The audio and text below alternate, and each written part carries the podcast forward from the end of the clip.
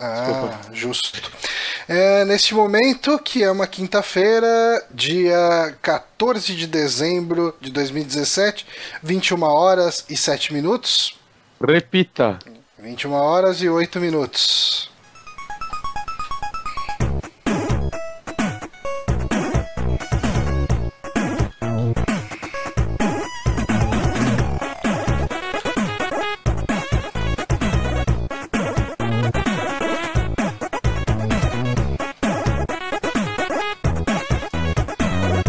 Repita. 21 horas e 8. Eita, eu, eu não lembro como faz transmissão desses negócios, que daí eu me perco todo. Que daí eu tinha esquecido de deixar no mudo, vai aparecer o Bonatti falando repita de novo durante a música. Porque tá nessa zona, porque estamos aqui fazendo mais uma transmissão do Super Amigos Cast, o saque aqui no Super Amigos. Eu sou Johnny Santos, meio zoado, com uma tosse seca e bem gostosa de, de tirar os pulmões de dentro da garganta. E eu acho que isso não fez, fra- fez sentido nenhum. Estamos também com ele, Guilherme Bonatti, aqui. Oi, meus pulmões não ficam na garganta. Desculpe. Jesus! E estamos também com ele aqui, Renato O- Honório. Olá, e hoje eu estou É. um pouquinho perdido porque tem, sei lá, pelo menos uns oito ou nove casts que eu não escuto a música de introdução, porque ela não toca pra mim. E hoje eu toquei, hoje Ah. tocou e eu tô perdidaço. Como assim Mas o- tocou o importante é assim, introdução pra você? Tocou porque eu podia ouvir, eu nunca posso ouvir, porque senão ele volta pra. Ah, ele vai, ele é transmitido de novo. Isso, e aí dessa vez eu ouvi a introdução e tava perdidaço, cara. É, eu tô. Tá, mas eu, eu tô ainda chocado que eu achei que aquela tosse tinha sido zoeira e não foi, né? Não, não é nem um pouco, cara. Eu tô tossindo Eu daqui. tô preocupado. Ah, Não fique, eu vou sobreviver, eu acho. Hoje eu passei. lá, menos até o final pelo menos até o final do programa. É, não, até o final eu garanto. Mas... Ah, não, né? Se for pra morrer, podia morrer ao vivo, que é da Ibope. Ah, não, é ruim. aí Depois vai ficar mó polêmica. Os caras vão atrás de vocês, dá mó dor de cabeça. Vão falar que vocês planejaram a minha morte ao vivo, vai ser uma... Faz um disclaimer agora então e depois você morre. Tá Fala bom. que a gente não teve nada a ver Ó, com isso. vocês não nada. Desde a sua infância, eu, desde a sua infância eu ficava colocando propaganda de cigarro na sua frente, né? Exato. Exato. Mas ó, cara, hoje eu passei o dia inteiro sem fumar. Aê, caralho. Preciso quase Parabéns, morrer Johnny. pra isso, mas que bom. É, Parabéns, Johnny. É isso aí, eu- cara. eu- Ontem eu fumei um cigarro e meio. Tipo, eu fumei um cigarro de manhã. Aí eu fui fumar um cigarro à noite. De puxar pra tragar ele, eu sentia como se eu tivesse engolindo uma agulha, sabe? Eu falei, Aí, eu, tomara que a tosse não passe, então. eu, eu acho que tá na hora de talvez dar uma maneirada no cigarro. Sabe uma coisa que eu, que eu aceitaria? Assim, parar, tipo, eu nunca teve, tive muita pretensão de parar, parar. Mas uma coisa que eu queria, talvez, era voltar a fumar só, tipo, quando eu vou beber e tal. Tipo, parar de fumar todos os dias, assim, sabe? E pra mim, eu já estaria ok com isso, sabe?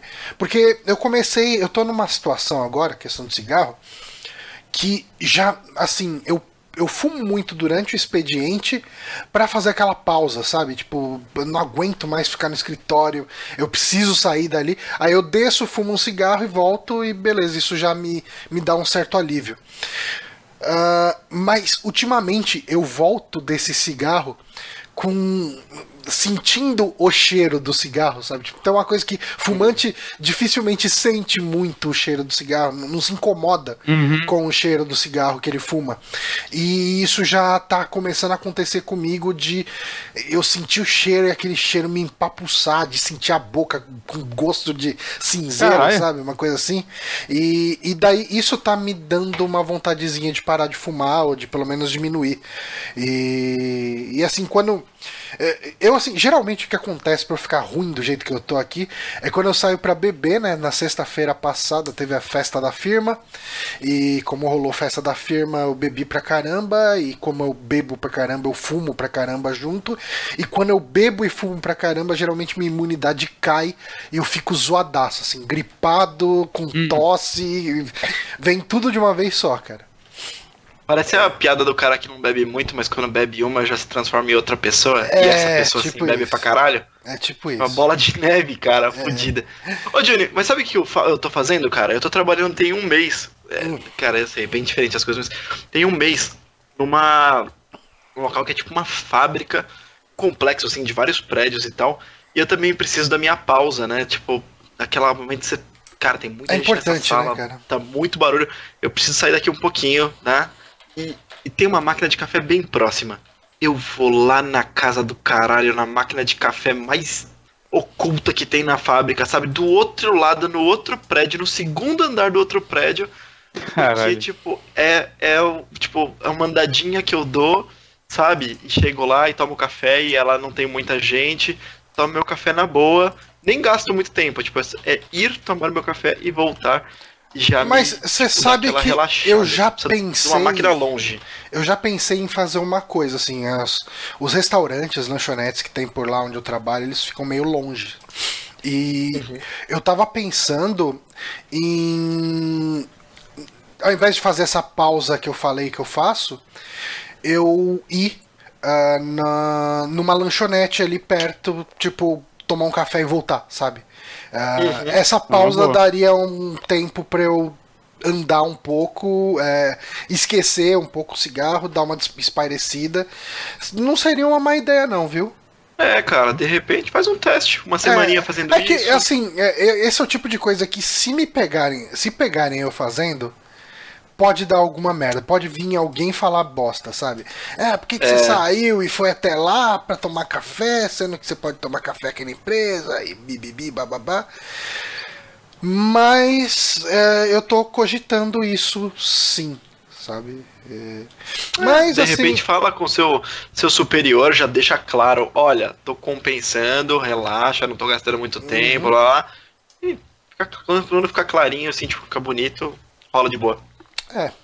Mas eu acho que a gente pode aqui dar uma. com- Eu acho que a gente nem precisa fazer um merda da, da semana, né? A gente falou bastante sobre merda cigarro. da semana foi o cigarro. Foi, foi o tabagismo que mata. Crianças não fumem. Mata. Mata Ô, ô. Johnny, mostra seu, No cinzeiro? seu cinzeirinho. Eu comprei o É, cinzeiro do cinzeirinho Malvados bonitinho. lá do Dahmer. Aqui, não sei se dá pra ler aí. Que tem Vivo câncer de laringe, vivo câncer de laringe. E daí aqui tem lá, você vai morrer de algo que você gosta. São frases bem Jesus, motivacionais. muito bom. Eu gosto muito do Dahmer, ele manda bem nas tiras dele. Eu sempre quis comprar esse cinzeiro e eu só consegui comprar ele agora que eu penso em parar de fumar. Que é uma grande ironia. Que bom, hein? Faz muito tempo que eu quero comprar esse, esse, esse cinzeiro. Eu lembro assim de primórdios da internet ter visto ele pra vender. E daí sempre que eu ia comprar, ah não, tá em falta. Tá, acabou. Ah, mas ah, lembrando a galera que está acompanhando aqui que você pode ah, ou acompanhar ao vivo às quintas-feiras às 21 horas no youtube.com.br superamigos ou em formato MP3 na segunda-feira no soundcloud.com.br superamigos ou no nosso site que é superamigos.com.br Ah, quem quiser apoiar esse projeto é, deixar ele vivo, deixar ele respirando aí por mais tempo, pode apoiar a gente no apoia.se barra superamigos ou no patreon.com barra superamigos, que a gente comentou na semana passada que eles iam fazer uma mudança, que iam começar a cobrar as taxas diretamente de quem estava colaborando e tal. Eles sentiram o backfire disso, todo mundo meteu o pau, falou, não, que merda, não façam isso, blá blá, blá. Voltaram atrás, então ninguém vai ser taxado a mais por colaborar. Então acho que é importante a gente deixar aqui informado. Foi, foi uma carta bem, ouvimos suas críticas também que eles mandaram, né? Tipo, Ah, o título do e-mail que eles mandaram pra gente era Nós fizemos merda, desculpa aí. É, eu, eu assim. acho que faltou talvez consultar mais os, os, eh, criadores, né, antes de implementar isso. né? Sim, sim. Ah, legal que voltaram atrás, tá, cara? É, é legal, Parabéns. porque é o que a gente tava falando, né? Tipo, quem sai prejudicado é quem tá apoiando, o que Não. não é nem um pouco legal. E muito canal grande, assim, do Patreon, que, que tem campanhas grandes no Patreon, o próprio Jim Scar- Starlin mesmo, que tem acho que 13 mil dólares lá e tal, Uhum. fizeram, tipo, foram completamente contra, né, isso daí, né? O Jim Starlin até falou que se ficasse nisso, ele não ligaria de sair e procurar outras opções. Saca? É. E eu acho que outras pessoas também fizeram isso. Seria horrível pro Patreon. É, o importante é que o pessoal que Uhum. dá o dinheiro pro Patreon, vamos colocar assim, os criadores, é, se posicione contra esse tipo de coisa e Sim, tome sim. atitudes pra que eles falem, ok, tipo, isso não é isso que a gente tá fazendo não é legal. Mas uh, eu acho que a gente pode então para as indicações da semana. Podemos. Então vamos lá, deixa eu ver se funciona aqui mudar a cena. Mudou a cena, que bonitinho. E então eu e o Bonatti estamos jogando Wolfenstein The New Colossus. Eu tentei fazer um sotaque alemão e misturou com o meu ruim. nariz entupido e ficou parecendo só um cara fanho falando. Você Mas é semi-alemão, então era pra você saber fazer Ah, melhor eu isso. sou muito alemão pra caralho. Mas enfim, Uhum. estamos jogando aí Wolfenstein. Eh, Você tá em que parte, Bonatti? Então, a última coisa que eu fiz sem dar muito spoiler é. Eu tive uma escolha de entre três coisas que eu queria. Foi a última coisa que eu fiz. Ah tá, você tá. Eu tô quase. Eu tô um pouquinho na frente de você só. Ah, É. é. Né, que assim como o primeiro jogo você tem uma escolha, né? Logo no comecinho. Uhum. E esse jogo, pra quem não sabe, você repete essa escolha, né? Porque ela influencia a história, então eles fazem um. Um flashbackzinho, Um assim, flashback, onde. aham. É, porque eles não pagam seu save com um Mass Effect da vida. E aí, mais pra frente no jogo, você tem uma outra escolha também sobre outra parada e tudo mais. Eu tô nessa parte, né? Pra É. não entregar muita coisa da história. É. É, hum, pelo que eu sei, o jogo não tem muito mais depois que isso, não. Assim, tipo. eh, a gente tá bem perto do fim. Eu, eu, eu tô sentindo isso, porque, sei lá, já. Eu já devo estar. com- Não, umas 6 horas de jogo. Chuto. Aqui não dá pra saber com certeza, porque. Como eu tive muitos problemas com esse jogo no Steam, eu joguei umas 6 horas, 7 horas de teste até eu conseguir fazer ele rodar. Que triste. Saca? Então, é. Então finalmente eu tô conseguindo jogar. Peguei essa porra na pré-compra. Uhum. Tá que pariu. É, então, ah, eu, eu assim, pra saber se eu tava perto do fim ou não, eu fui na Wikipedia e fui lendo o- a história do jogo, que geralmente o pessoal bota a história inteira do jogo, e eu fui lendo até a parte que eu ainda tô. E, e eu vi que falta, tipo, um parágrafo pro final do jogo. E É uma falei, coisa ok. que eu costumo fazer quando eu tô em dúvida de onde eu tô, eu pegar algum walkthrough e ver, tipo, mais ou menos em que parte dele eu me encaixo. É, mas enfim. Ah, falando um pouco sobre o Mas jogo gost- aqui... Oi, falou, né? Não, não, eu gostei dessa métrica aí. É, Que, que parágrafo eu estou da Wikipedia. é, Funciona bem. É, Ah, é, eu, Funciona. Eu acredito que eu nunca tenha ouvido alguém que faça isso. Eu, É, posso novidade. me- eu sou um visionário nesse sentido. Mas Wolfenstein 2 The New Colossus não é o segundo jogo da franquia Wolfenstein. Ele é a continuação do The New Order, né? Que foi aquele, ah, aquele reboot, entre aspas. Não sei se dá pra Então, mais ou isso. menos. É porque ele Porque- considera né, as coisas que aconteceram. Todos. Sim. Todos os jogos ele considera, né? Desde o primeiro, isso é até aquele de 2009 e tal que divide opiniões, saca? Eu acho bem interessante isso, Nossa, eu gosto o que eles muito de- tentaram de fazer. aí. 2009. Eu gostei dele também. E assim, ah, basicamente ele funciona como um universo onde os nazistas venceram, né? Ah, No primeiro jogo você tá- faz parte de uma resistência que está na Europa e precisa dar um certo golpe em um dos comandantes ali da, da enfim, da, dos nazistas. E nesse ele se passa nos Estados Unidos, ah, que os Estados Unidos se renderam na Segunda Guerra Mundial ah, na história dele. E aí ele funciona. ah, Ele tem meio que uma história de como seria uma América nazista. E, e tem alguns pontos que eu acho interessantes nesse lance, nessa visão da história porque ele arranha isso no primeiro jogo e eu acho que ele explora um pouco melhor nesse a questão das pessoas racistas nos Estados Unidos. Que ele arranha um pouco isso com aquele personagem que é o Jimi Hendrix, né, no, no primeiro jogo. Sim. Que quando eles vão falar de, de- de- tem uma hora que o, o Blaskowitz fala, vai falar de, da- defender o jeito americano da liberdade, não sei o quê. E chega lá o Jay, né, que é, esse, que é o Jimi Hendrix, fala: É, cara, o meu povo tá morrendo lá de fome, tá sendo segregado, tá se fudendo, e vocês brancos não fazem merda nenhuma, né? Então, tipo, ó, já rola meio que um pouco dessa crítica ali atrás. E aqui ela vai bem além, né? Ela vai um pouco, um pouco mais além, eu diria.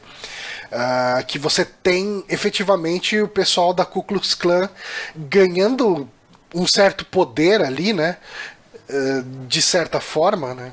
Uh, não uhum. muito, mas ganhando relevância, né? Você vê eles meio que trocando experiências com os nazistas, né? Em alguns momentos do jogo. Sim, sim. É, é, é meio. É, tipo, a impressão que dá é que eles tratam os Ku Klux Klan como fãzinhos de nazistas, né?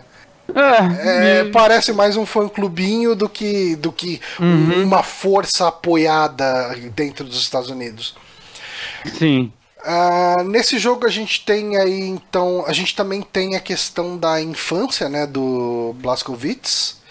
É uma das coisas que eu mais estou gostando do jogo, na, no quesito história. Eu tô achando muito bom essa parte, muito boa. Então, eu esperava mais.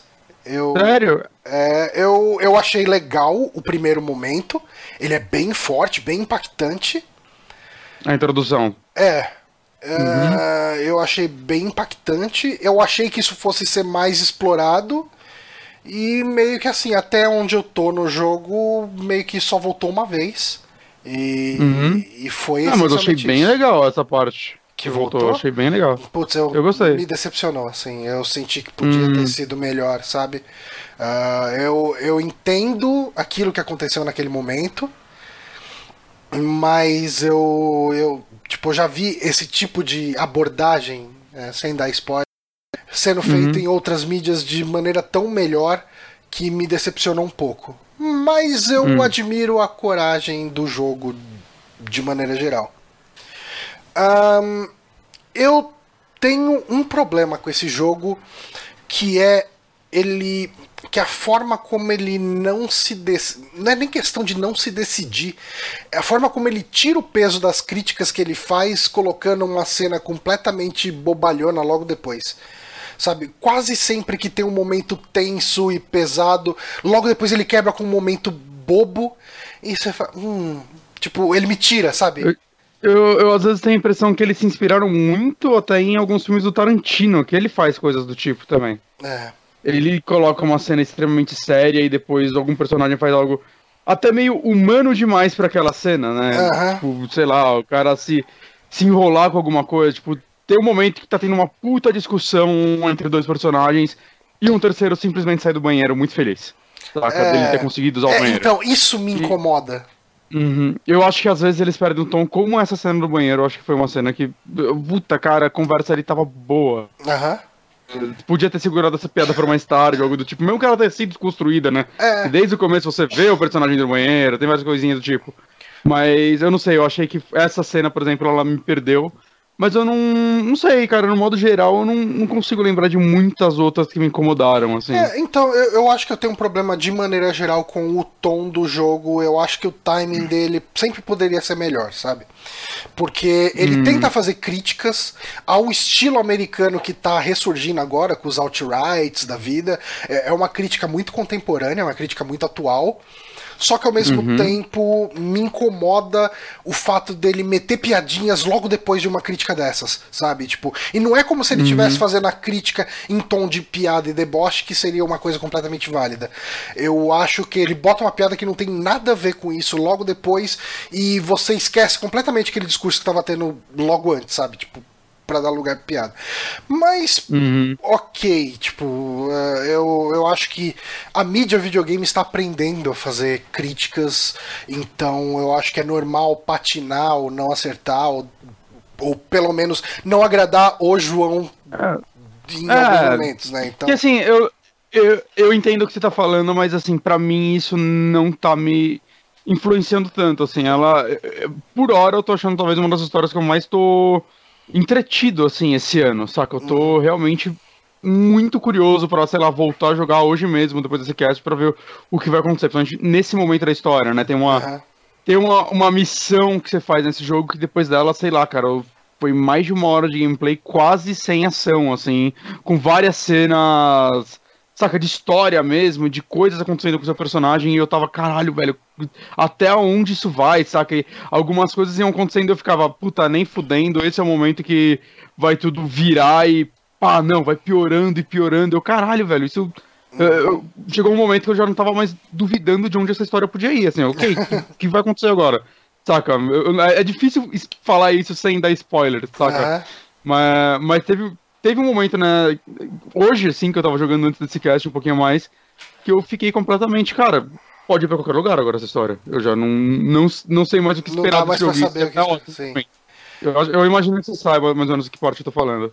É, sim, sim, sim. É, digamos que é algo que acontece logo depois de um julgamento. Isso, isso. É. Exatamente. E não, eu entendo. E, e sim, eu gostei disso. Eu gostei da onde a cena, da onde essa cena deu. Uhum. É, da onde essa cena deu? Acho que essa frase ficou horrível, mas eu gostei Eu, de eu onde essa, ela e- é, onde essa cena onde chegou. ela levou? Aham. Uhum. Ah, e mas aí a gente fala, a gente falou bastante da questão da história e daí eu acho que a gente precisa falar da parte ruim do jogo, que é o gameplay, né? É, eu, cara, pra mim é. Ele oscila muito. É, é meio bizarro falar do gameplay desse jogo, porque eu gosto de atirar nele, eu gosto das execuções, eu acho. Sei lá, eu gosto de gore, eu acho que visualmente ele funciona. Eu sinto que as mecânicas estão ali, mas enquanto eu jogo ele, é, eu sinto que tá faltando algo. Eu sinto que simplesmente não tá divertido e eu não sei explicar exatamente o porquê. O porquê do. Eu, eu sinto que eu deveria estar gostando de tudo que tá acontecendo lá. E eu, de certa forma, não tô. Algumas partes são legais, algumas. Alguns cenários funcionam muito bem, até quem vê o vídeo de eu jogando no começo, eu acho que as primeiras missões estavam me agradando muito. Uhum. Mas eu, eu não sei, cara, o que. Tirando a parte ainda do. de que você não tem feedback de você tá tomando dano, e eu acho isso horroroso. Hum. Você só vai vendo a sua barrinha de vida diminuir, não tem, tipo, a tela não fica vermelha, você não. Seu personagem não vai gritar, ou de vez em É, quando ele grita, o mas feedback só- é bem não ruim. é constante. É, cara, e como isso em 2017? É, cara, eu, eu sinto que é um jogo que você tá o tempo inteiro falando, putz, faltou teste nessa, nesse jogo, cara. Faltou. Exatamente. A dificuldade dele não é legal, cara, sabe? Tipo, eu, eu, é. jogo, eu jogo Wolfenstein desde o Wolfenstein 3D, eu jogava no meu 386 e tal. Eu sempre joguei o Wolfenstein na dificuldade Bring Em On. É, é- é pela primeira vez eu tô tendo que mudar a dificuldade pra aquele Don't Hurt Me, que é a segunda, né? Uhum. Porque Eu não, fiz isso uma vez. Eu fiz depois voltei, dá, porque eu não cara. quero jogar o jogo inteiro assim, mas. Não Tava dá, chato, não dá, cara. não dá, cara. Porque você só morre, morre, morre, volta, morre, volta, morre, volta. Eu falo, ah, não, cara, eu não tô me divertindo aqui. Eu tô ficando três horas pra fazer. Cara, e uma coisa que eu acho muito zoada nesse jogo é a parte do stealth dele, cara. É muito ruim. Cara, é, o stealth é horrível. Você é sempre visto, você não sabe por quem, você não tem ferramentas pra saber de onde os inimigos estão vindo. Ah, ele meio que ele te premia, que nem o primeiro jogo, né? Que se você mata os capitães no stealth, ele revela onde estão todos os colecionáveis daquela área. Então você quer matar eles no stealth, só que tem hora que é impossível, cara. Tipo, você fala, mano.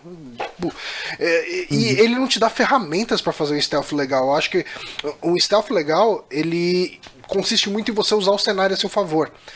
E, e assim, cara, ele é aquele jogo que você vê uma lâmpada fluorescente e se você dá um tiro na lâmpada fluorescente, a, a lâmpada fluorescente fica com uma, uma marquinha de bala nela. E, e ela continua acesa, sabe? Tipo. é, eu- Ah, você não tem muitas ferramentas pro stealth, né? Você vai agachado, saca? Aham. E eu não sei, eu não, eu não sinto que tem um, um level design tão preparado pra você vencer uma área inteira, por exemplo, em stealth. Você vai andando e do nada um inimigo que você nem sabia que tava lá, que você não enxergava ele, te viu. E É. ele te viu. Todo mundo te viu já. Todo mundo já sabe onde você tá. Instantâneo, sim. É, então, o, o, o que é foda é que o jogo ele te dá prêmio por fazer stealth e não te dá recurso pra fazer o stealth. Não, e acho que outro problema dele é que assim, eu sinto, quando eu comecei a jogar ele, eu falei, caralho, isso tá muito Doom. E eu tava muito feliz com isso. Aham. Saca, ele é, ele é rápido, não é tão rápido quanto o Doom, mas ele é rápido, ele é rápido saca? e ele é bem bonito. Graficamente ele é bem bonito, ap- apesar de Bem não ser bonito. muito bem acabado, né? Ele tem bastante eh, falhazinha. No começo do Tem. jogo mesmo tinha algumas falhinhas de textura, assim, sabe? Uhum. Mas tudo, mas eu conseguia ver que no geral o gráfico tava realmente Não, muito é- bonito. Ah, o mesmo nível de Doom, eu acho, cara, a Aham. mesma engine e tal. Só que eu até tava na, na live mesmo, vocês podem ver eu sofrendo disso, que no começo eu tava indo no modo Rambo, até que eu reparei que o jogo não quer que você jogue no modo Rambo. Porque entre várias coisas, por exemplo, ele tem as execuções no mesmo esquema do Doom, né? Que vai dar uma animaçãozinha de você matando o cara, no caso desse daí é com o machado.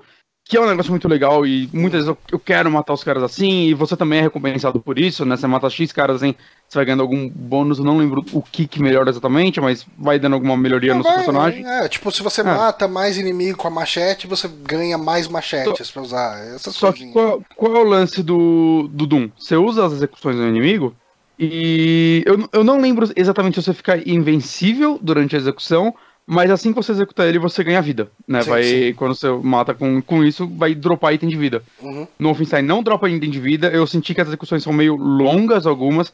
Enquanto você tá na animação de execução, o povo Toma tá atirando, dano você tá dano. To... Cara, se você vai fazer uma execução no meio de dois inimigos, você termina a execução morto.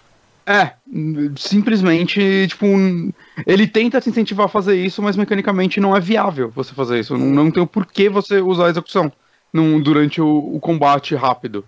É. Saca? Enquanto no Doom ela é feita até pra você dar um. Você tem um segundo para respirar no meio daquela ação toda de Doom. Eu acho fantástico, saca? É, uhum. É...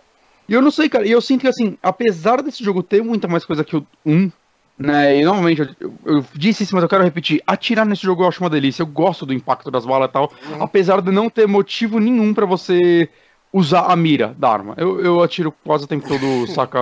Um the goal. Muitas, quando tem muito inimigo, você pega uma arma em cada mão e sai atirando que nem louco. E beleza, eu não vejo problema nisso, esse jogo é preparado para isso. Uhum. Mas eu sinto que o primeiro era muito mais bem acabado. Ele era difícil, mas era uma dificuldade gostosa, saca? Sim. Eu não ligava de morrer e tentar de novo. É, eu sinto que todas as mecânicas dele funcionavam melhor. Eu, novamente, acho que o problema desse jogo é teste, porque basicamente tudo ali, tá tudo redondinho de certa forma, mas o game design, o level design, algumas coisinhas não te permitem você usar essas mecânicas que já estão criadas. É muito estranho isso, eu não entendo. É, Faltou um. Fico, é, é, é, triste porque o Daniel Warder ele é um jogo legal, bem acabado, divertido. O Doom, pra mim, é o FPS dessa geração. Uh, é mais gostoso que eu joguei na vida, eu acho, cara. É, cara, nossa, eu amei Doom, amei, amei mesmo. Foi o jogo do ano para mim no ano passado, assim, nossa, uhum. jogo foda. Então, minha expectativa pelo por esse Wolfenstein, ainda mais que tava todo mundo falando da história, tava altíssima, cara. E quando eu fui jogar, eu falei, putz, devia ter comprado Nier Automata, é. sabe? Eu, eu, quero jogar Nier. Não, mas assim, no geral, normalmente eu não terminei o jogo. Eu ainda acho que ele é um jogo muito bom, de modo geral. Uhum. É, eu acho que a história dele eu tô achando fantástica, eu tô, saca, eu tô gostando muito, eu gosto desses personagens, desde o primeiro eles são legais, tem alguns personagens novos nesse e tudo mais. A história é muito boa, pelo menos para mim. Eu, tá me agradando muito. Eu acho que é uma história corajosa, saca? Você vê esse jogo saindo basicamente junto do último Call of Duty, que eu achei um jogo fraquíssimo. Eu terminei ele, para mim, história mais genérica possível, enquanto esse jogo pelo menos tenta dizer alguma coisa. Eu acho que ele uhum. consegue em muitos pontos. Saca? Eu, eu, é um jogo que eu total recomendo pra galera ainda jogar ele. É. Mas eu acho que ele é ele é um jogo que poderia ser um 10, saca? Eu sinto que ele poderia ser o jogo do ano também. E, é, infelizmente, assim, tem muito detalhezinho nele que me incomoda ao ponto de, tipo. Ai, cara. Saca? Eu espero que tenha um terceiro jogo que arrume essas coisas. Ah, sim, tomara, cara. Porque para uhum. mim ele é um 7,5, quase 8. E, e, eu sinto que talvez, sei lá, porque tacar nessa engine nova, na verdade não é nova, né? É nova versão da EdTech, né? Que o outro foi feito na 4 ou 5 e esse é na 6. Eu não sei se eles ficaram tanto, muito tempo tentando fazer funcionar e os caralho, e por isso que rolou isso. Eu quero só falar também que eu gosto muito da vilã do jogo, que é né, a ah, mesma do 1, tá? Eu, eu não sei quem é a atriz que faz ela, mas eu acho que ela é fantástica, cara, porque... Ela é detestável, ela, né, cara? Ela é muito ela é foda. Detestável. Mas é muito bom, cara, que ela começa, tipo, ela fala tanto inglês quanto alemão, né? Muitas vezes ela fala alemão. E é muito legal ver ela te zoando em alemão. E você, eu não sei exatamente o que ela tá falando, né? Eu leio a legenda, mas Saca, eu não consigo pegar as nuances do idioma, afinal, não conheço ele. Mas, assim, você consegue entender exatamente o que ela tá querendo passar ali. Uhum. Você pega um ódio dela e. É, é aquele vilão que você ama odiar, saca? Ela é fantástica. Eu vou querer saber quem é a atriz depois que eu terminar ele. Não, eu gostei bastante do, do, dessa parte. Eu gostei bastante de uma coisa que acontece no espaço. Num? Ah, não, você não foi pro espaço ainda, né? Uh, spoiler. É, mas, ok. Ah, ok, mas eu imaginei que ia porque você vai num. Tá. Eles não tiram. É, então, bom, segura aí que tem coisa legal para ver para você. Mas, então, pra, pra não correr o risco de dar mais spoilers aqui, vamos pra indicação do Honório, né? vamos. Honório, tá vendo o filminho? Vi, vi um filminho um pouquinho atrasado, já tem uns três meses. Hum. Uns três meses que esse filme foi lançado. É Kingsman, o Círculo Dourado, The Golden Circle. E ele foi lançado no finalzinho de setembro aqui no Brasil. Ele está disponível é, em todas as locadoras do país. É, mais especificamente nas que ficam em território de ilhas pequenas, é, talvez fora do país. Bom, enfim. Ok. É, assisti, então, Kingsman. Ele é o Kingsman 2, teve um, um primeiro. Eu imagino que todo mundo tenha assistido o primeiro. Que foi um filme Cara, muito eu- bem eu recomendado, foi uma acho surpresa pra todo mundo. Menos pessoas que deveriam viram esse filme. cara. É, Porque eu- Cara. eu, gostei muito do primeiro e eu vi muito pouca gente Muito. comentando, cara. É bizarro que eu, eu adorei o primeiro também. Eu. Eu não vi o segundo e, tipo, meio que eu não, não fiquei tão animado assim com ele. Eu não sei porquê. é eu, eu, eu acho que eu sei por quê. Porque o segundo eu tava dando uma olhada sobre isso, né? Eu pensei em ir no cinema assistir porque eu gostei bastante do primeiro. Ele tem um- algumas coisas que eu vou comentar daqui a, daqui a pouco que, é, que eu gosto bastante. E só que ele tava espremido no cinema em um monte de lançamento que tava tirando o foco dele. E eles não fizeram uma puta campanha de marketing em cima dele. Então ele ficou mega apagado mesmo, assim, porque não teve campanha de marketing e tinha muita coisa no cinema que espremia ele. Eu até peguei esse, tipo, os que eu lembrei de cabeça, mas que tava, que tava fácil de pesquisar aqui. Mas ele foi lançado pertinho de It. Ele foi lançado pertinho de American Assassin, que não fez tanto, tanto barulho aqui, mas lá fora fez, e é meio que de ação, meio no mesmo esquema, sabe? Eu nem sei Ah, é um, um exército de um homem só e tal. É, ele foi lançado perto de Mother e Blade Runner. Putz, Que apesar de Caralho. ter flopado, levou muita gente. Então, tipo, ele tava espremido ali entre esses quatro lançamentos e, cara, ninguém nem lembrou desse filme. Ele ficou pouquíssimo tempo no, no cinema. É, e teve o seu lançamento pra, pra Blu-ray agora, rapidinho, assim, sabe? Não tem três meses e já tá, já tá aí, né? Final de setembro e a gente tá no começo de dezembro, no meio de dezembro, mais ou menos. Mas, vamos lá, o que que se- do que se trata isso? É, é, a gente continua acompanhando o Eggsy, que é um, um young adult, né, um adulto jovem, é, inglês, e ele trabalha para Kingsman. A Kingsman que é uma agência de inteligência privada. Né? E eles, é, bom, eles procuram ameaças terroristas desse tipo e tentam neutralizá-las, sendo que no primeiro filme eles neutralizaram o Valentine, que era interpretado pelo Samuel Jackson, Uhum. né? E a Meio gente que um teve Mark Zuckerberg mais do mal. Não que o Mark Zuckerberg Exato. não seja. não que ele não seja do mal, né?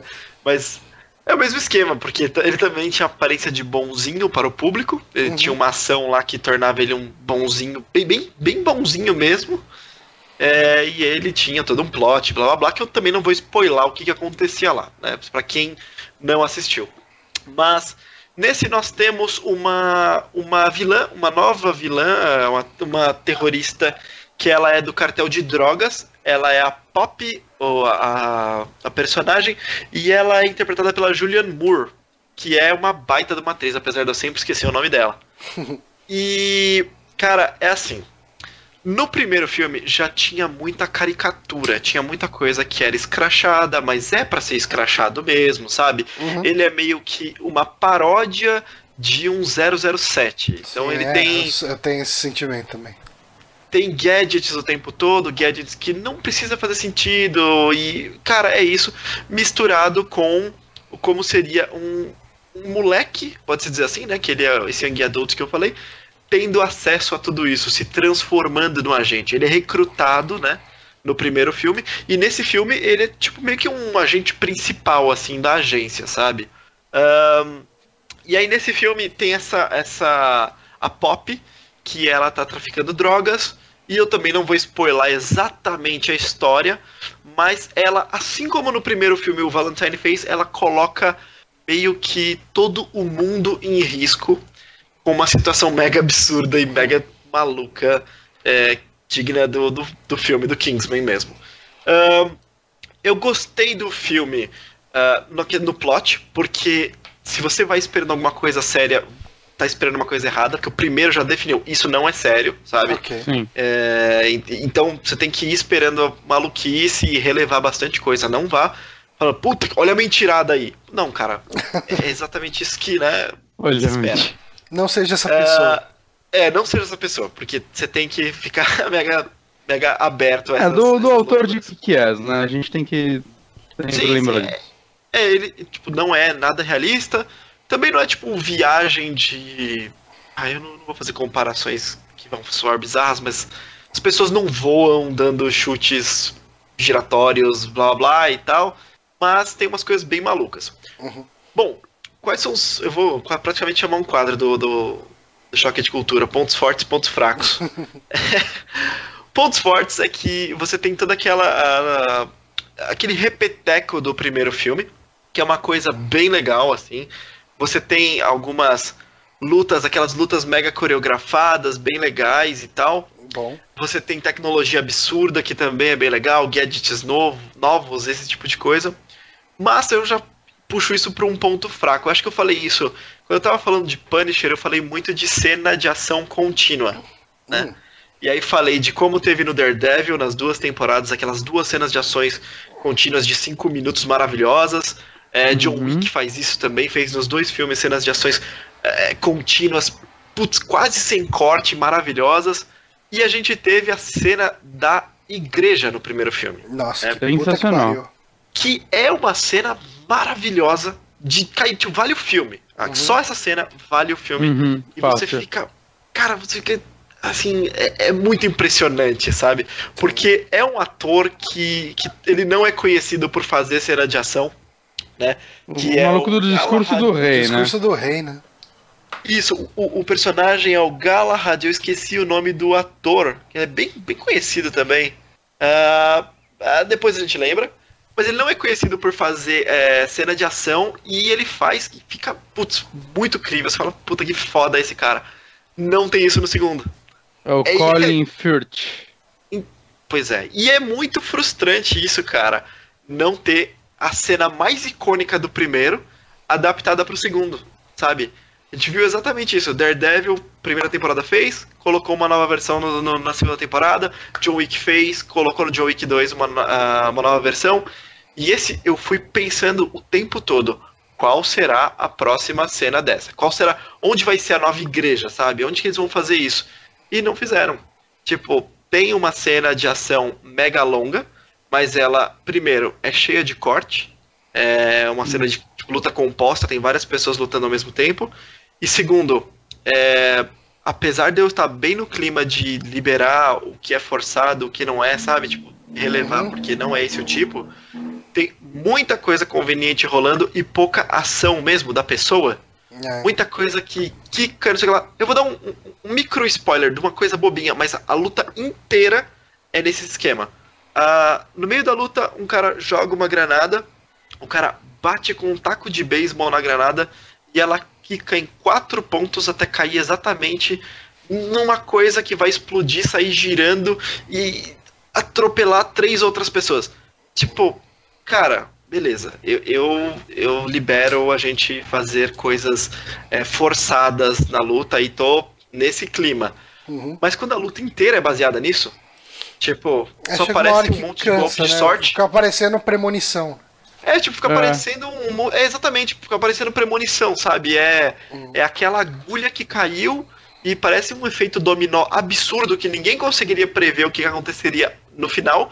Mas o cara teve uma visão tipo, muito louca. Lembra do Action Man? Que ele Nossa, é, é um sim. desenho que tinha. Que ele olhava e conseguia, tipo, eu vou usar isso, isso, aquilo, e aí ele jogava e quicava nas coisas. Cara, é Action Man, ligado? Ele eles conseguem prever os efeitos de tudo, o ricochete da bala, do- o tempo todo. Hum. E aí dá aquela cansada, você fala, tipo, tá bom, cara, usa isso, mas não tanto, me, me dá a cena da, da, da igreja, caralho. E, Uhum.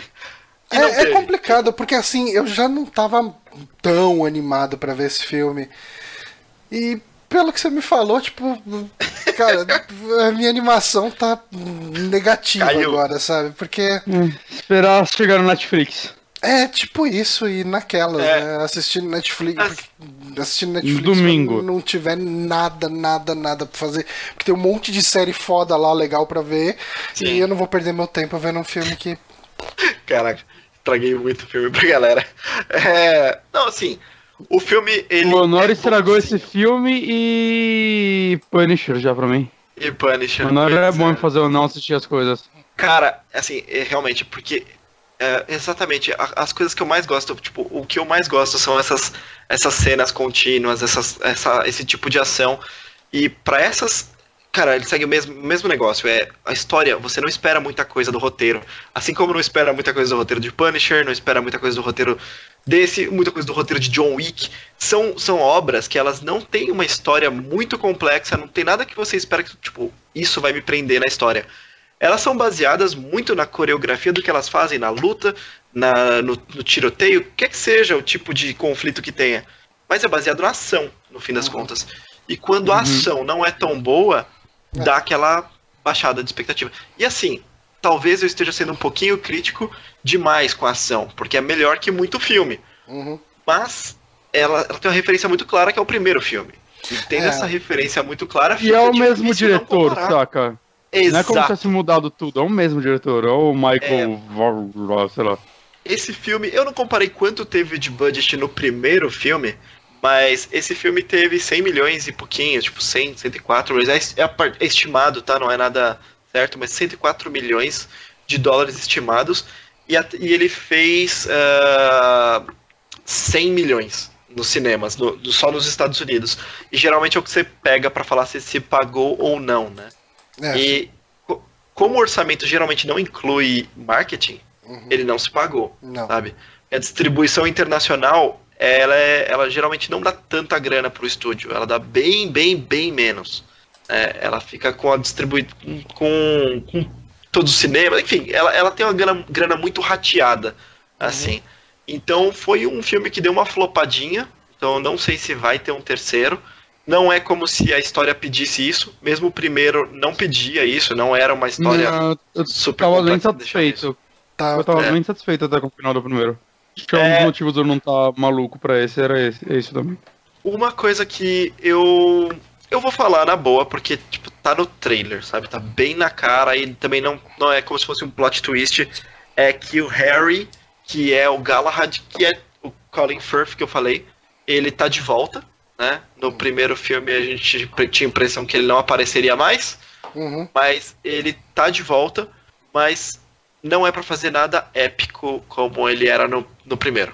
Ok. Mesmo as cenas dele também não são super épicas. A coisa, uma coisa legal que tem é que ah, tem diversos outros agentes. Tem um agente muito legal, putz, muito, muito legal, que é o. ah, é aquele ator chileno que participou de Game of Thrones Ah, como. Viper. Ah. Uhum. Esqueci o nome desse cara, mas esse Uhum. cara é muito legal. Ele é, ele é muito maneiro. Ele luta com Um chicote. com laço, laço e chicote. E as lutas deles, acho que são as, as que eu mais gostei, assim, sabe? Uhum. Porque é uma coisa bem diferente o jeito como ele luta e. Enfim, foi a primeira coisa nova realmente que a gente viu, que eu vi nesse filme. Eu lembro Ah. assim, eu lembro que no primeiro, o final do primeiro, fez uma piada que eu vi pessoas reclamando, porque era uma piada bem machista.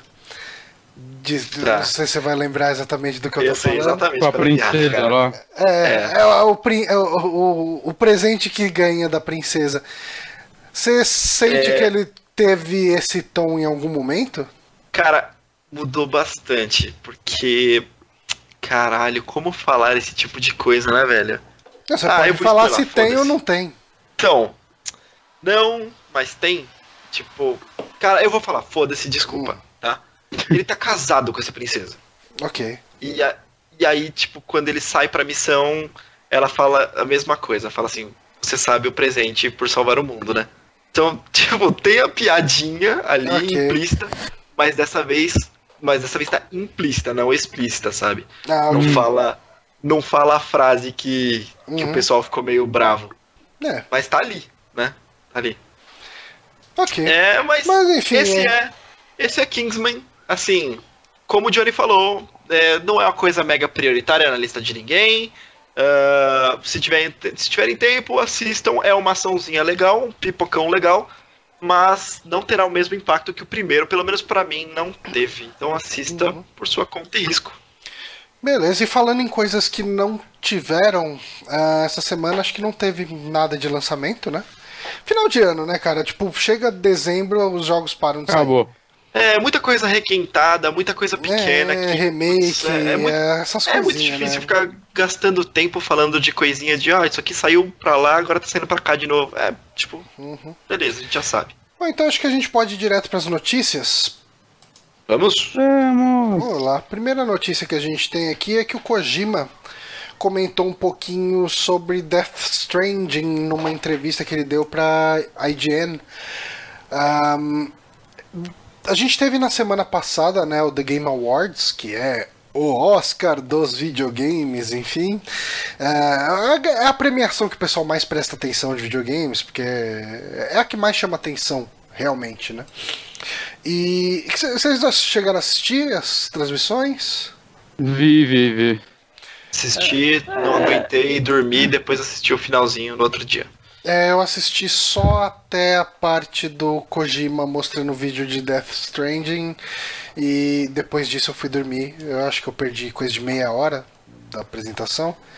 Uh, mas, é, o que vocês acharam da, da The Game Awards de maneira geral? Eu gostei, eu, eu acho ela divertida. Eu já tinha achado do ano passado divertida. Não sei, eu não, eu não acho ela entediante. Eu gosto da, da, das paradas para as músicas e tudo mais. É, é, é uma comemoração, né? De. É. Uhul, videogames são legais. É, eu, eu, no geral, eu gosto. Eu gostei um pouquinho, mas teve muita coisa que incomodou.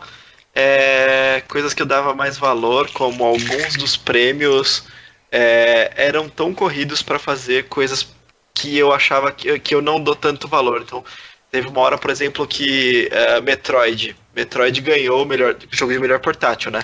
É, e foi assim, a notícia de que Metroid ganhou foi espremida entre dois outros prêmios.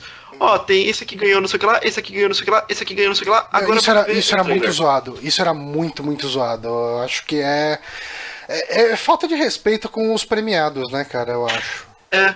Uhum. E assim, não, não que eu não. que eu acho. É difícil julgar valor, beleza? Mas, por exemplo, melhor, o jogo de melhor portátil, eu dou mais valor do que o melhor jogo feito por um estudante por um universitário. Hum. Eu, pelo menos. tem que se fuder mesmo. Assim, eu não acho que tem que se fuder, mas. Cara, é sério que, tipo, esse foi o espaço. Esse jogo era feito por profissional, não por estudante. Por melhor. É, palavras do Honório, É, foi, foi, foi o que eu falei isso aí. Mas assim, tipo, é realmente esse é o espaço, essa é a diferença. Melhor portátil, tá espremido no meio de três e estudante, ah, vem aqui, dá um discurso e tudo mais, e blá blá, e o cara, ah, contrata eu, blá blá. Tipo, esse é um exemplo, mas tem um milhão de vezes que isso aconteceu, sabe? Um monte de entrevistinha idiota e vem aqui, fala com o apresentador, não sei o que lá. E aí depois da entrevistinha idiota, aí não sei quem ganhou, não sei o que lá, e não sei quem ganhou, não sei o que lá. Próximo. Cara, ah, mas as entrevistas eu gosto das entrevistas. Sabe uma coisa que eu, eu gostei? Sabe uma coisa que eu gostei? Ah, não sei o que, apoia o jogo single player, apoia o jogo single player, não sei o que e tal, pá. Propaganda do eBay. Aqui, o eBay. Você pode comprar o seu jogo single player usado sem dar dinheiro nenhum pro desenvolvedor. Foda-se! Cara, e teve propaganda, hein, velho? Ah, Caralho. Mas, mas eu entendo, do... né, cara? É os inserts sendo vendidos, né? Não tem, tem é, que ser. É assim que funciona. Oi. Mas não tem como falar desse evento sem falar do cara do Way Out, né? Cara, doidaço, né? É, cara. Ah, foi o, o momento, momento Curb Your Enthusiasm da feira. Do, cara, da, da premiação. Ele é o Larry David, aquele cara, velho. Ele não sabia para onde ele tava indo. Tava incrível aquilo. Pra quem não assistiu, ele subiu lá, aí primeiro ele começou a gritar fuck Oscars. Aí ele começou a perguntar se ele podia falar palavrão. Aí eu. Qual é o nome do apresentador? Eu não é lembro o nome dele. Isso, isso. Falou, beleza, manda aí. Aí ele começou a, tipo, ficar louco em cima do palco, aí ele começou a falar da EA. Aí ele começou a falar, meu, a EA foi muito boa pra mim eu não tenho do que reclamar dela, mas é, eles cagaram no pau, basicamente ele falou isso. Eles fizeram muita merda, e, mas eles são bons pra mim. Mas fizeram muita merda. Mas quem nunca fez merda? Toda produtora grande já fez merda algum dia. O caralho. É, ele, ele devia estar tá muito bêbado, né, cara? meu jogo não vai ter nada dessas porra aí de microtransação, pode rel- relaxar. Eu, caralho, velho, você tá muito louco, cara. Que, que incrível, que incrível. Mas É, eu, eu pra louco. mim, cara, na premiação, acho que o momento que eu mais falei, caralho, que como videogame é foda, foi ah, o reconhecimento da Carol Shaw, cara. Eu, eu achei Foi, muito legal ver a velhinha subindo lá. Ela tinha. Ela fez. Tipo, ela é mais conhecida por River Ride, né, aqui no Brasil. Ah, mas é uma pessoa que ela desenvolveu jogos numa época onde o reconhecimento era quase nulo, né? E, e você vê ali o pessoal de pé aplaudindo ela. Foi. foi caíram lágrimas, assim. Eu falei, caralho. eu fiquei meio que foda." preocupado. Eu, caralho, ela vai morrer no meio da apresentação. ela, ela nem tão, tão, tão velha assim, ela tem tipo uns 60 e pouquinho. Ela realmente, na saúde dela, tá bem debil- debilitada. Meio triste isso. Hum. Que ela tá. mu- Eu pensei que ela tinha uns 80 anos lá. Mas, mas foi ano passado que foi com a Roberta Williams, não foi? Ou foi retrasado? Putz, eu não lembro se foi passado ou retrasado. Ele- Que era eles a- a costumam- Roberta e o Ken Williams, né? É, eles costumam fazer isso e eu, eu acho uma das partes mais legais também. Realmente, Sim. tá, que às vezes eles trazem alguém que você não não é tão familiarizado também, né? Alguns nomes são gigantes na indústria, mas al- alguns outros, principalmente a galera mais dos anos, anos 80 e até 70, acho que muitos são meio esquecidos hoje em dia. Totalmente, totalmente, cara.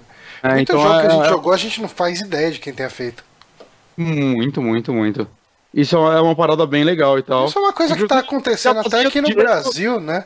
Que na- Já fazendo o Diego, veja o vídeo dele sobre o River Raid, Ride, não sei.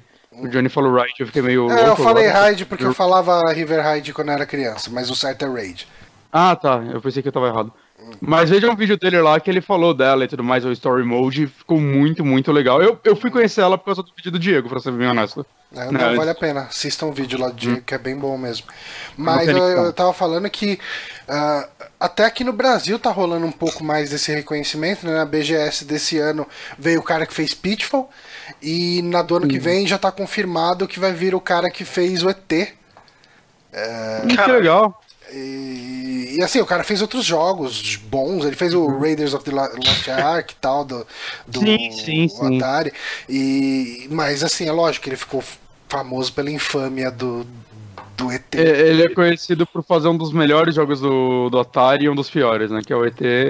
E esse Indiana Jones, não sei se ele é um dos melhores, na verdade, mas ele é bem ousado. Ele é um jogo com final no Atari e tudo mais. É, ele tem, Então, tem é itens, usado. cara. Você tem inventário no Raiders, cara. É, é, tipo é impensável, né? No, coisa. Mas enfim, ahn, saindo um pouco da The Game Awards e falando um pouco sobre o Kojima, ele falou um pouco aí sobre o Death Stranding numa entrevista que ele deu aí pra IGN, né?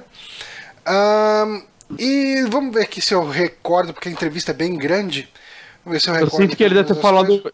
isso tudo pro Gentili também, mas a tradutora dele tava muito louca.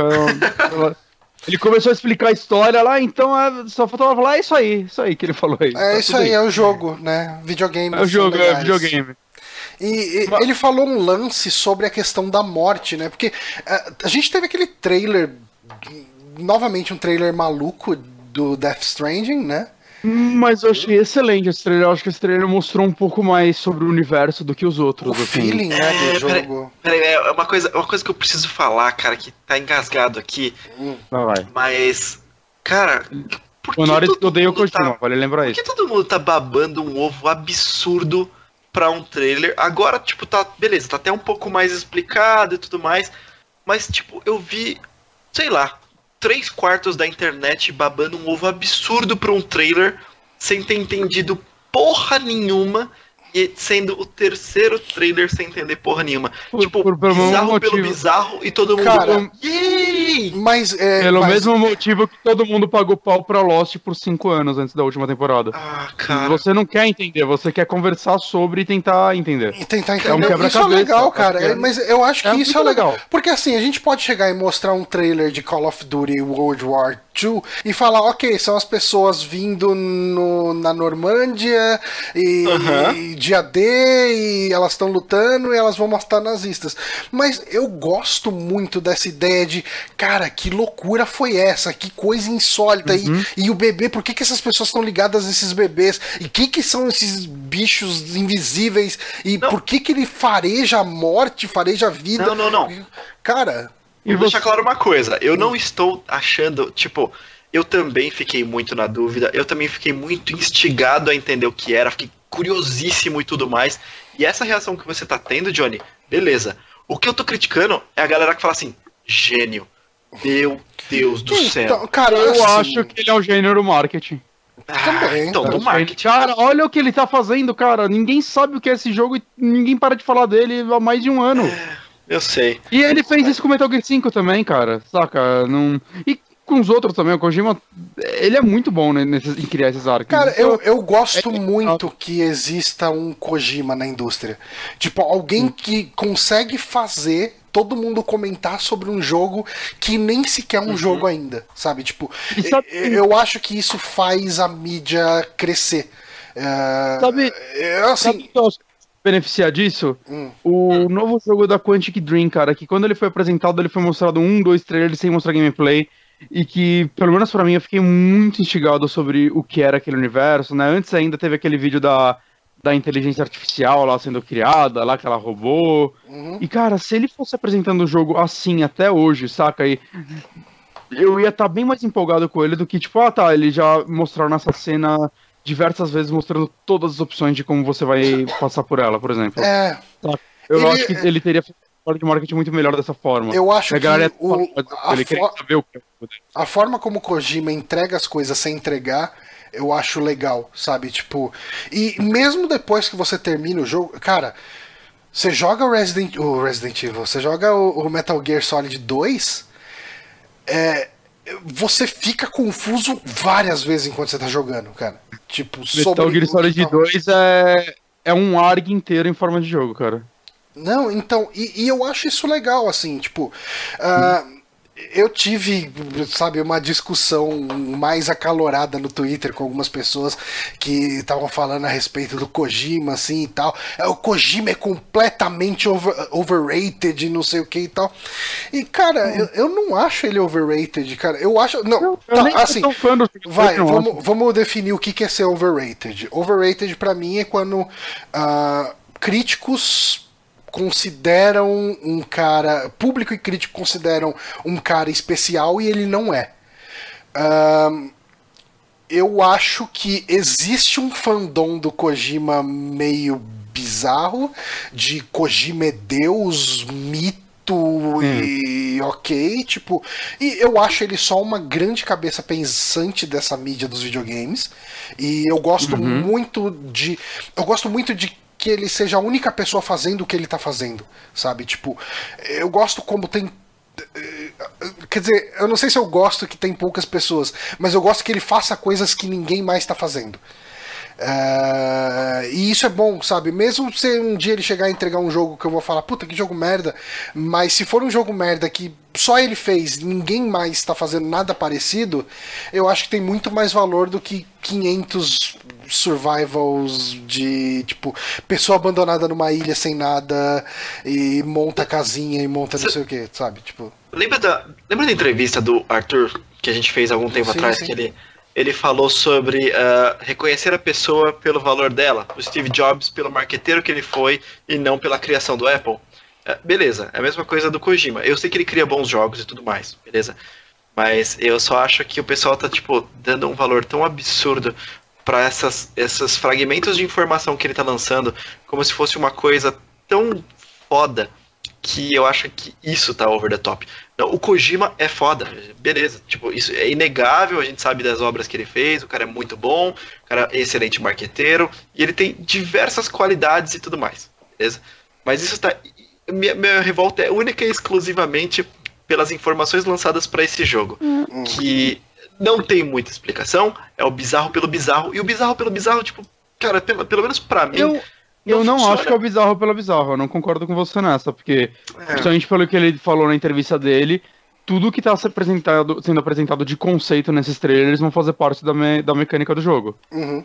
E de coisas realmente do universo. E o que ele tá criando aí, e acho que é o principal, é ele tá criando um universo novo. Ele não tá te entregando mais um shooter militar. Assim, não dá pra saber se o jogo vai ser um shooter militar, mas ele não tá te entregando simplesmente, ah, toma esse cenário de Segunda Guerra, whatever. E ele tem esse lance, aí ele- que- tá criando toda uma, uma tecnologia nova pra esse jogo, saca? As coisas que você vê aí, tipo, sei lá, essa garrinha nas costas do maluco fica piscando. Que porra é essa, saca? Ela fica apontando pros bichos invisíveis. É, é uma tecnologia criada para esse jogo, né? O, Uhum. Porque o bebê tá ligado num cara, num tubo.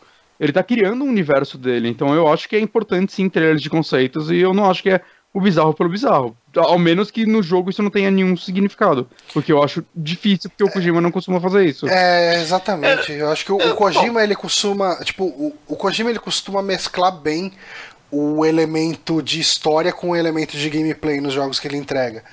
Então, eu, eu confio nele nesse sentido. E pelo que ele falou ah, na entrevista a respeito a questão da morte, da forma como ele pretende tratar a morte nesse jogo, que ele fala que normalmente a gente está acostumado, quando você morre no jogo, quando você falha no jogo, você volta minutos antes, né, momentos antes do momento que você morreu, ah, com aquele universo num estado ah, prévio à sua morte, e você vai tentar de novo fazer uma coisa que você não conseguiu fazer, como se aquilo nunca tivesse acontecido. E É. fala que aqui a gente vai ter um pouco um lance até um de certa forma meio Dark Souls, né, que o pessoal da IGN faz a comparação, mas você morre, você vai para uma espécie de um limbo, de um, um outro mundo, né, e, e daí você vai conseguir transitar entre esses dois mundos para voltar pro, pro mundo do gameplay principal e, e eu, eu acho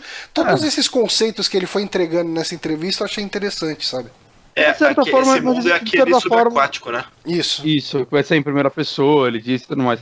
Só que, assim, aí que tá, é um conceito legal, mas acho que até ele falou isso na entrevista, que é, é basicamente uma tela de continue, saca? Um pouco diferente. Uhum. E o lance de você voltar, sei lá, com as suas ações ainda lá feitas, né? Sei lá, um Bioshock já fazia isso, né? Quando você volta, você morria, você voltava pra aquelas câmeras bizarras Ah, sim, e os sim, inimigos que te matavam, que você já tinha matado, estavam mortos e tudo mais, né? Então.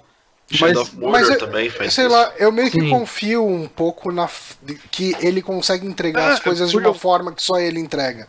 Sim, eu tô curioso, bem curioso, na verdade, sobre o que ele vai fazer sobre isso pra. Que ele tá falando como se fosse- uma parada muito diferente, mas ele ainda não conseguiu transparecer isso pra mim no, no texto, né? Aham. Claro, produção e tudo mais, mas. Quando vocês acham que sai esse jogo? Cara, assim, sendo otimista 2019. É. Eu, eu acho que pode. anuncia pra 2019 e atrasa 2020. Eu acho que entre 19 e 21. Eu vou colocar assim, um. Caralho. É, eu também, eu tô um pouco Bonatti, viu? É, eu acredito nesse jogo entre 2020 e 2021, tipo, efetivamente saindo. Hum. Porque. An- Ano que vem eu acredito que tenha gameplay. Curto, mas tem alguma coisinha de gameplay. É. Um trailer, saca? Não Você um sabe, cara você sabe o que é pior? É que eu acho que um trailer de gameplay desse jogo é aquele trailer que pode depor contra o jogo. É aquele trailer Ah, que mas você olha e fala. Ah, mas é só um bonequinho andando. Sabe, tipo. Mas, mas tô falando, mas tem que acontecer, saca? A gente tem, Tem, que, a gente tem, tem, que pegar com certeza. um jogo, saca? Não? Uhum. Porque, assim, seria incrível se ao invés de jogo ele só lançasse vídeos loucos com os brother dele. Eu, eu aceitaria isso, eu aceitaria. Depois que tiver 20 vídeos ele ia compilar num Blu-ray, eu compraria e eu colocaria no Play 4 e assistiria. Eu ia ficar feliz com isso até. Mas Ai, vai, caralho. mas vai ser um jogo. Então a gente tem que aceitar que vai ter um game, vai ter um bonequinho andando. Vai ter tirinho. É, essencialmente é isso, né? A menos que o jogo seja um res da vida. Ah, nossa. Vai ser um dating sim, cara. Aí, aí vai ser incrível. Caralho, um dating sim ia ser o sonho do Kojima, hein? Eu acho que sim. Ele. que- Quem, quem estaria no dating sim? Ele, Norman Reedus. Ah, só os dois, ele ia tirar os outros personagens. Não, Mads Mikkelsen ia estar lá.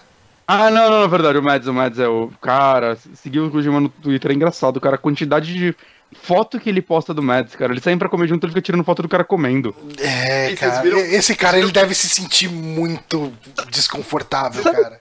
Sabe o que é foda? dessa, em- A- a- o que a galera é de fanboy do Kojima não chega aos pés do que o Kojima é de fanboy do Mads. Assim, ele, ele é muito fanboy. Uhum. É abs- ele é o cara que tá muito feliz de ser amigo do ídolo dele. Vocês viram também que é, uma coisa que aconteceu foi que é, aquela estrutura de do começo do trailer, que tem o Norman Reedus, tem um cara embaixo de uma é, uma nave por cima das pernas dele e tudo mais, ele tinha lançado um tweet com uma foto de bonequinhos em Lego lá em março, recriando essa cena. Puta que pariu, o Kojima é gênio, né? É, muito E em gênio. março ele tinha feito uma cena assim, sabe? Da nave em cima dos bonequinhos e tal. E aí a legenda era assim: acredite ou não, estou trabalhando. E era Sim. a porra do trailer, cara. E aí todo mundo, ah, meu Deus do céu, Kojima. Kojima faz storyboard com Lego. Gênio. É, cara, é. assim, os fãs do os fãs do Kojima, eles são muito complicados, cara. É, é que nem fã de Jesus Cristo e de Rick and Morty. tipo assim, Rick and Morty, Jesus são legais e tal, cara. Tipo, são, são realmente legais. Jesus, tipo, tinha umas ideias bacanas e tal. Uma galera meio que começa a falar, não, mas tem que matar gay. Fala, não, mano, o maluco não falou isso não, cara.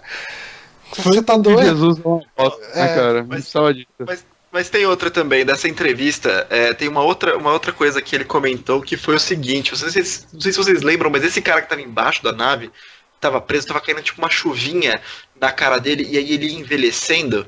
né? Uhum. Sim. Sim, sim. E- ele tem todo esse conceito de tempo no jogo, e essa chuva tem até um nome, que eu acho que ele não, não podia Ai. falar. Uma Coisa. Eu não sei se era isso que ele não podia falar ou se era outra coisa, mas tem até um, um esquema dessa chuva ela ter um efeito temporal, de, de, enfim, passagem de tempo eh, no, nas, tipo, em tudo, né? No cenário, nas pessoas e tudo As mais. plantas vão morrer, por exemplo, ou nascer, coisas nascer. do tipo.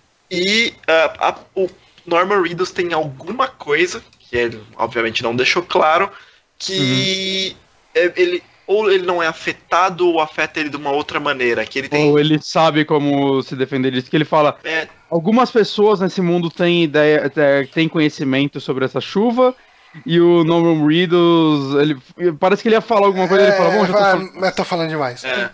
Ele é tipo. Aparentemente o Norman Reedus é tipo o escolhido, sabe? Tem uma coisa dele que linka ele de uma forma diferente do que aquele cientistazinho é, que a gente viu lá tomando a chuva. É o bebê Mas do joinha, eu achei com certeza. Uma coisa que eu achei muito boa desse trailer, que era um detalhe que eu achei muito legal, que é quando chega a criatura invisível e pega o cientista que tá preso, ele pede ajuda e a ajuda do cara é dar um tiro na cabeça dele. Saca? A É. morte é melhor do que vai acontecer ali. E quando o bicho pega esse cara, ele não consegue alcançar a arma, ele tira uma faquinha e ele começa a se dar. Se dá facada, na né? barriga. E, tipo, um tempo depois do trailer, você vê o cara lá em cima, no alto, ainda se dando facada, cara, que era uma faquinha muito merda, claramente. Sim. Saca? É- é- eu acho que é um detalhe muito foda, assim, cara. Que, que, que são esses bichos, cara? Olha o desespero do cara. Uhum. É, cara, É. Eu, eu assim, eu tô muito empolgado pra esse jogo de verdade, porque assim, cara, o que eu joguei do Kojima eu gostei, então ah, eu É, eu tenho meus problemas com muita coisa que ele faz, mas eu, eu no geral, saldo positivo. ah, sim, com certeza. E assim, até as coisas que eu tenho problemas, elas têm saldo positivo também. Tipo, Metal Gear 4, eu tenho muitos problemas com o ritmo daquele jogo, Uhum. com as cutscenes e tudo mais, só que no geral eu, eu acho Fritar ele um ovo, tal. Mas o ovo, nem incomoda, o ovo não me incomoda um décimo do que aquele vendedor de armas. É, muito chato. Eu entendi. Você vende arma.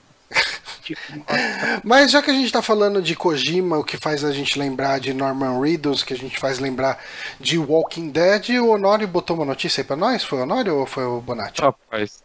O Foi o cara de todas as notícias dessa vez. Ah, rapaz, menino. E cara, já fui eu. Então? Então, mas pode falar então.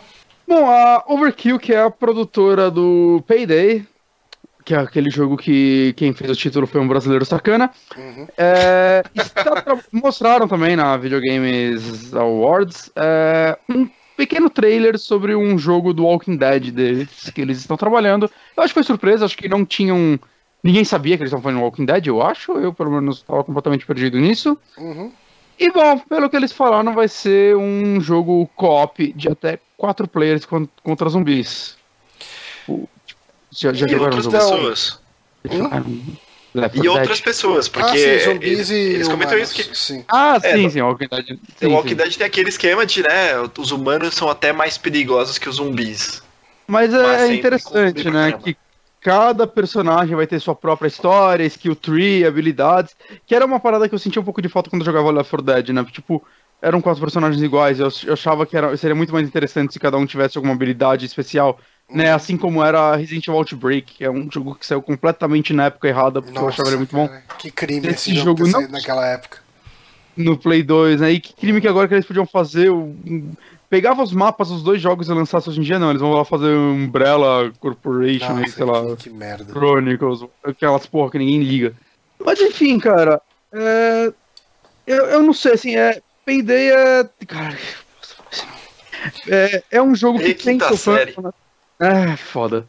Mas ele, sei lá, eu joguei ele uma vez na minha vida, acho que em algum final de semana grátis. Ele parecia ser um jogo legal, mas não me pegou, mas acho que é porque eu não joguei com meus amigos. Dito isso, eu- um, um co-op contra zumbi num mundo de Walking Dead pode funcionar, mas eu meio que não ligo mais pra Walking Dead. Walking Dead hoje em dia. É, então, o meu problema é a, a, a Overkill, cara. Porque, pra mim, a premissa de Payday era tão, tão boa. E quando eu fui jogar, eu falei, putz, esse jogo não é muito bom. E daí eu fui jogar com os amigos, eu falei, não, não devo estar jogando com os meus amigos, então vamos jogar com os amigos e aí deve ser legal. Cara, tipo, tudo que a gente conseguia falar enquanto a gente jogava era botar a culpa no Pablo por ter feito a gente gastar 35 reais na mídia física daquele jogo. Caralho. Caralho, Pablo, Não, gastei na 35 mídia reais. Podia ter comprado três maços de cigarro e comprei essa merda desse jogo. E, e- e esse, esse foi o sentimento, cara. O, o, Mas peraí, o peraí, Honório peraí. gosta, né? É, não, então, deixa eu, deixa eu é, dar minha opinião que dessa vez é positiva. Eu joguei com, com amigos e a gente se divertiu bastante é, jogando. A gente foi até umas dificuldades bem, bem altas, assim, no jogo. Uhum. O que falta ao jogo é uma história cativante, e talvez isso esteja sendo preenchido justamente com The Walking Dead, porque a mecânica de tiro é uma mecânica que a gente achou legal para quantidade de personagens. Porque aquele negócio, é, quando você tem uma quantidade alta de personagens inimigos vindo, eles têm uma física meio estranha, às vezes um ragdoll meio maluco e tudo mais, né? Não tem tanto peso. Não é como se você pudesse gastar um, muito recurso em, no detalhe de cada um e tal. Então, isso a gente consegue passar por cima, assim, tranquilo. E a gente gostava muito de enfrentar hordas e roubar. E a parte stealth era animal. A É parte que a parte legal de Payday, pelo pouquinho que eu joguei, pelo que eu já vi gente jogando, deve ser você entrar, fazer o roubo e sair sem, tipo, despertar a atenção da galera, não é? Então, é, é legal o mix do negócio, porque. E, e tudo depende de com quem você tá jogando. Eu joguei, por exemplo, com dois grupos distintos, beleza? É, Eu joguei com um grupo de caras que eram completamente stealth. Tipo, completamente, completamente stealth. Eles não queriam só o alarme. Se soasse o alarme, eles queriam mais era recomeçar a partida, sabe? Galera, Eu joguei acerta. um grupo, um grupo de amigos que jogava completamente Rambo, sabe? Eventualmente a gente tentava começar no stealth, mas assim, ninguém tava com os perks necessários pra stealth, porque todo mundo sabia que no final aquilo ia virar um tiroteio do caramba, ia ser bala pra todo, que é lado- pra tudo quanto é lado. Então, nesses, nesses dois modos eu gostei bastante, sabe? Gostei bastante de jogar como stealth, gostei do, do mix e ir pra cima e Rambo e tal. E é, é isso é isso que eu falo, tipo, pra mim só faltava realmente um, um setting legal. E eu acho que esse setting fica muito legal você aplicando stealth pra passar por zumbis ou pra passar por acampamentos de outros, é, de outros humanos e tudo mais. E eventualmente dar merda e ser aquela horda a lá Left 4 Dead 2 de muito zumbi vindo pra cima, ou muito humano e tudo mais. Eu, tipo, gostei muito desse anúncio e acho que esse jogo funcionaria muito bem, cara. Eu. Assim, depende do preço, né? Se for um Hum. preço cheio, tal, talvez não, mas é, se for uns preços acessíveis como foi Payday e Payday 2, eu tranquilamente compro pra jogar com os amigos. Payday é o único jogo dessa equipe, por enquanto? Boa pergunta, não sei. eu- Payday, Payday jogos que 2, né? Deixa eu ver, Vou Overkill, procurar Overkill. Payday, Studio, over... É, tem três Paydays aqui, um pra Android e o Payday 1 e 2. E aí tem pra o Walking Dead, né, tá aqui. E tá pra sair Storm e Payday 3. Eu gosto muito de Payday. É. É, É, então, vai ser interessante então ver eles fazendo alguma coisa que não é Payday. Espero que sim, que seja um jogo, saca? Eu gosto de Left 4 Dead, por exemplo, mas é um jogo que, sei lá, não tem mais apelo pra mim. É um jogo só de andar até o final do cenário e tudo mais. É divertido jogar com os- com os personagens, mas ia ser legal se eles trouxessem um pouco da estratégia de Payday, alguma coisa do tipo para o universo. Eu ainda não ligo pra Walking Dead, mas, assim, eu não vou falar que eu vou ficar de olho nesse jogo, mas o dia que pintar um trailer de gameplay e as pessoas comentarem dele, eu devo clicar e. Quem sabe, saca? É. definindo o interesse. Eu vou clicar É, se alguém comentar. Quando sai gameplay. Vai saber, às, às vezes é incrível. Pode ser? Pode Assim ser. esperamos. Pode ser. Mas Pode ser melhor falando que em, Last, Last of Us. falando em despertar interesse, semana Hum. passada um boato despertou bastante o nosso interesse. E esse Rapaz, boato é finalmente hoje foi concretizado aí. Então a gente Hum. teve, né, Bonatti, que a Disney anunciou a compra da 21st Century Fox. Uhul! Thanos se fudeu, Jack Bauer vai fuder tudo! Aí, ó. É isso. 52,4 bilhões de dólares. Coloque-se na sua insignificância. É, cara, que número absurdo, né, cara? Ah, se eu fosse o presidente da Fox, eu vendia, e, tipo, já dessa hora eu tô no Caribe. Esqueci todo mundo. Quero nem saber se os filmes vão ser bons. Não vou nem assistir Caraca. essas merda. Eu acho que a gente, a gente discutiu aqui bastante, né, a, a respeito Sim. dessa notícia quando ela era Nossas opiniões. a opinião Uhum. a respeito de mundo e o que, que vai fundir, o que, que não vai fundir. O, o. Como que chama o ator do Capitão América? O O Chris Evans. Chris Evans postou no Twitter dele que ele já tá com uma ideia para um filme para um filme de não quer um buddy movie road movie do Capitão América com o, o Tocha Humana e Que tá só merda. procurando as pessoas para fazer que vai ser bem legal eu espero que isso se concretize Ah, Só se ele fizer os dois papéis. mas assim eu, Cara. vi, eu vi uma ah, mas é óbvio tem que ser né eu, É, tipo Ed Murphy. o, vilão tem que ser o vilão tem que ser o Cable e o Thanos seria bom, seria muito legal. E uma coisa que eu vi o pessoal discutindo na internet hoje algumas vezes é gente, mas monopólio é ruim, monopólio, monopólio. Assim, ah, comprando a Fox, a Disney vira uma empresa muito, muito grande no gênero de de entretenimento de maneira geral. Mas eu acho que não chega a caracterizar ainda um monopólio, né? Não, é, eu acho que os números eram assim, em torno de é, um pouco para mais, um pouco para menos em cada, mas cada um era especificamente da distribuição de vídeo era tipo quase 15%. Eles fechavam juntos, né, com essa fusão, quase 30, eu acho que ainda era menos que 30, mas tipo, sei lá, 30% da distribuição de filmes. Então É. assim, eles têm sim muito mais força, Assim, mas é com certeza. 30%, né?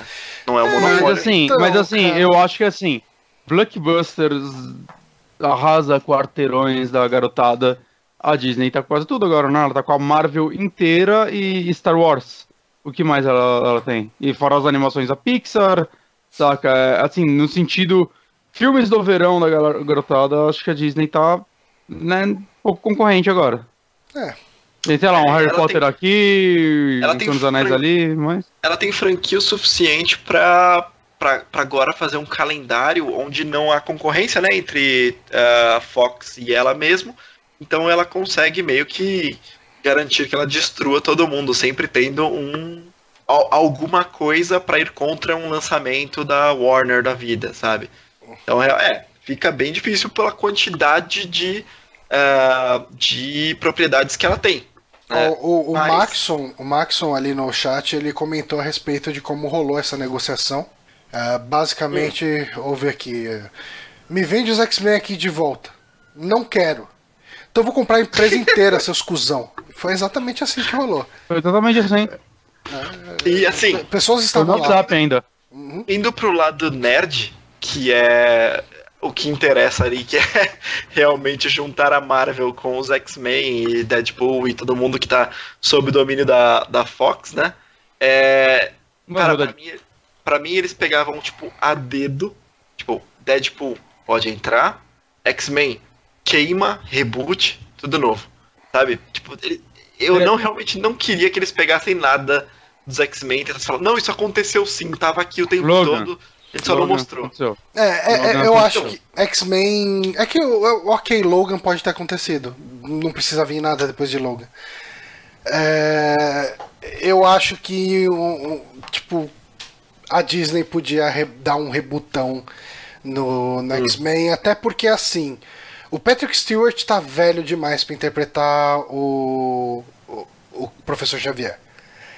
Sim. É, o, o coisa lá, o, o Hugh Jackman, ele não quer mais fazer o Wolverine. Não, não, não, não, não. Não quer uma Ele obra. falou que na, no, no Vingadores ele faria. É, ele ele falou. falou Ele- que talvez, não sei o que. Cara, mas Ele assim, ele, mas ele todo tá. nessa história. Ah, sim, mas ele, cara, mas ele tá velho pra segurar muitos filmes mais do, do Wolverine. Eu É, acho eu que dá pra, acho. dá pra escolher um outro cara e, e vamos rebutar. E assim, todos os outros atores você pode trocar. Todo mundo, cara, Até todo os o resto. to- Tipo, to- todo Até os X-Men novos, meu, queima todo mundo. Você pode Quem? tacar fogo. Então, cara, eu eu acho que é o melhor momento pra um reboot de X-Men é agora. Sim. Só não me caga, só não me caga Deadpool, pelo amor de Deus, Disney. Não me caga. É, cara, não, o Deadpool ele tá no O lugar Deadpool onde ele ele tem pode que tá, cara. entrar e, tipo, Deadpool 3, sabe? Sob domínio da Marvel pra valer. Ele, até, ele pode até fazer piada. E aí, galera, agora tô aqui também, tô junto, sabe? Disney. E quebrar a quarta parede tranquilo e falar até da fusão da porra das duas Mas, empresas, sabe? Mas você acha que a Disney vai bancar um filme censura 18 anos, ó, 17, sei lá, É, isso, com aquela violência toda? isso é um medo. Ah, eu. Vai deixar eu o Deadpool matar um pateta? Não vai deixar o. Deadpool matar o pateta. Não vai deixar ela, tipo, matar pateta. Mas eu acho que, tipo, tranquilo, ela banca, assim. ele pode, ele sim. pode matar o, o, sei lá, a maga patológica, talvez. Que- Tomara que não coloquem robôs Disney pra tem- ele matar, né? Disney Puta. PG-17, sei lá. A Disney tem algum filme recente censura 17 a 18 anos? Boa pergunta. É, Faço cara, ideia, cara. assim, cara, eu acho que a Disney precisa entender as franquias que ela tem na mão. É, e ela É, entendendo isso, assim, tipo, ela entendendo que Deadpool só dá certo porque é PG-18, ela tem que deixar seguir desse jeito. É, mas eu acho que isso é, tipo, meio senso comum. Todo mundo entende isso, sabe? X-Men pode entrar no, no mesmo modo do resto da Marvel lá, Vingadores da Vai. vida. Vai, vai É, dar uma bosta. Tem- E eu acho que até. Não, mas com a bosta não, tem que consertar. Tipo, eu acho que vai dar até Pior certo, não porque fica. eu fico sonhando com aquela. É, HQ que teve Vingadores vs X-Men, que foi muito, muito maneiro. É, seria bem legal ver nascer os X-Men e os Vingadores terem que controlar e ver o que tá Ah, acontecendo. Então, mas, Mas- eu, mas eu vi sinto, eu sinto que. Vingadores. Eu sinto que Vingadores vai passar por um reboot muito em breve também, cara. Eu não acho que vai passar por um reboot, acho que vai ser uma reestruturação. Ou seja, acho que eles vão continuar essa história, só que vai ter uma reciclagem total da maioria dos personagens, então não é total. É. total. É, uma notícia que surgiu Mas essa que eu- semana é que a atriz que faz a Pepper Potts lá, ela tá fazendo Hum. umas capturas de movimento. E estão cogitando que ela pode virar meio que uma mulher de ferro no, no Guerra Infinita, alguma coisa assim. Então, ela, ela é no quadrinho. Ela Aham. tem uma armadura própria, é muito mais voltada a resgate, tipo uma bombeira, mas ela tem alguns conflitos e tudo mais. Mas- Ela tem uma armadura própria e no o Iron Man 3 ela até usou a armadura do Homem de Ferro, tipo, por um breve momento, sabe? Uhum. Não lembro qual era a versão. Mas, Mas, sim, então- tá caminhando pra exatamente isso. Mas eu vi uma galera falando que pro- possivelmente os X-Men se misturar de verdade com os Vingadores deve demorar, né, pra construir isso e tudo mais, porque tinham muitos planos já feitos sem eles, né, há um Sim. tempo. Mas A a, galera tá tá- especulando que, eles, que eles devem correr, talvez, pro Quarteto Fantástico, né? Que parece que é mais importante para os Vingadores do que o próprio X-Men, né? Por causa principalmente de alguns vilões, como o Surfista Prateado. Ah, nossa, o surfista, nossa!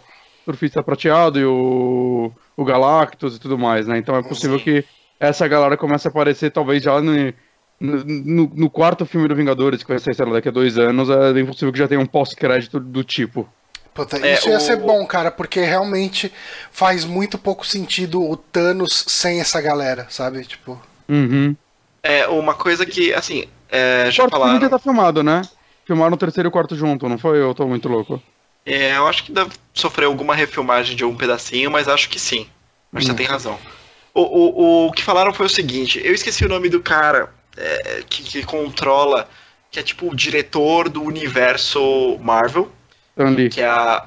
Não, não, que é, tipo, tem um cara que é uma mente criativa por trás de tudo e ele que costura tudo que tá acontecendo, sabe? Dá algumas diretivas para que o, o filme tem que começar mais ou menos aqui, terminar mais ou menos aqui para conectar com os outros. E, e, bom, dá muito mais diretiva que isso, né? Mas, enfim. É, a quarta fase já tá é, estruturada e o que, eles, o que ele tem legado bastante é que a quarta fase vai ser a maior mudança que a gente vai ver. Porque o que eu imagino que eles vão fazer é, como tem muito término de contrato acontecendo, Robert Downey Jr. deve estar caríssimo de manter, o Chris Evans subiu o salário, todo mundo tá com uma, recebendo uma grana alta. Então eles estão terminando alguns contratos. O que deve acontecer é o que acontece nos quadrinhos da Marvel, que é muito comum, que é personagens recebendo, ah, seguindo o, o, o, o man- pegando o manto do herói, sabe? Então, por exemplo, Uhum. Capitão América, nós já tivemos vários Capitões América, mas tipo vários mesmo. O Mas. Buck, que é o Soldado Invernal, pode ser o próximo Capitão América.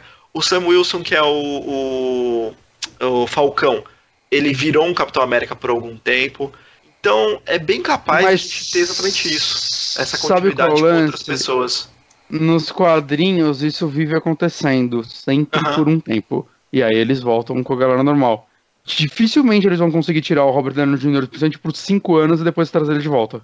Ah, não, mas aí eu imagino que a ideia não seja nem voltar com o próprio Robert Downey Jr., Uhum. mas aí voltar com um Tony Stark ou um outro ator, de repente é uma transição muito mais saudável do que simplesmente trocar ele agora, sabe? Hum. Pega o Robert Downey Jr. seco e coloca outro cara. Mas se a gente ficar sem Robert Downey Jr. por cinco anos, sabe? E a Pepper Potts ela trabalhar como a Mulher de Ferro durante esse tempo, de repente funciona bem de voltar um Homem de Ferro.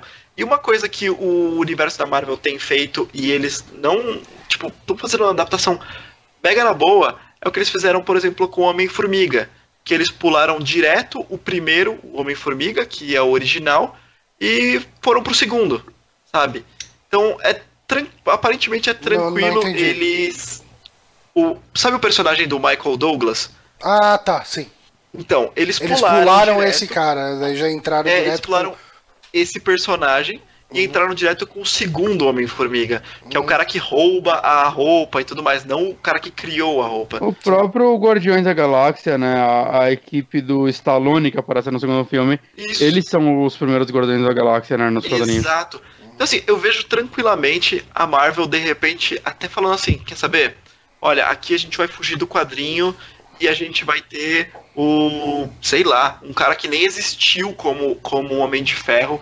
Esse aqui é o, sei lá, É. José da Silva. E esse José da Silva agora é o novo Homem de Ferro e criar um filme onde ele, tipo, sei lá, um moleque precisa vestir a roupa do Homem de Ferro pra salvar alguém e de repente ele continua a lá Batman do futuro, sabe? Hum.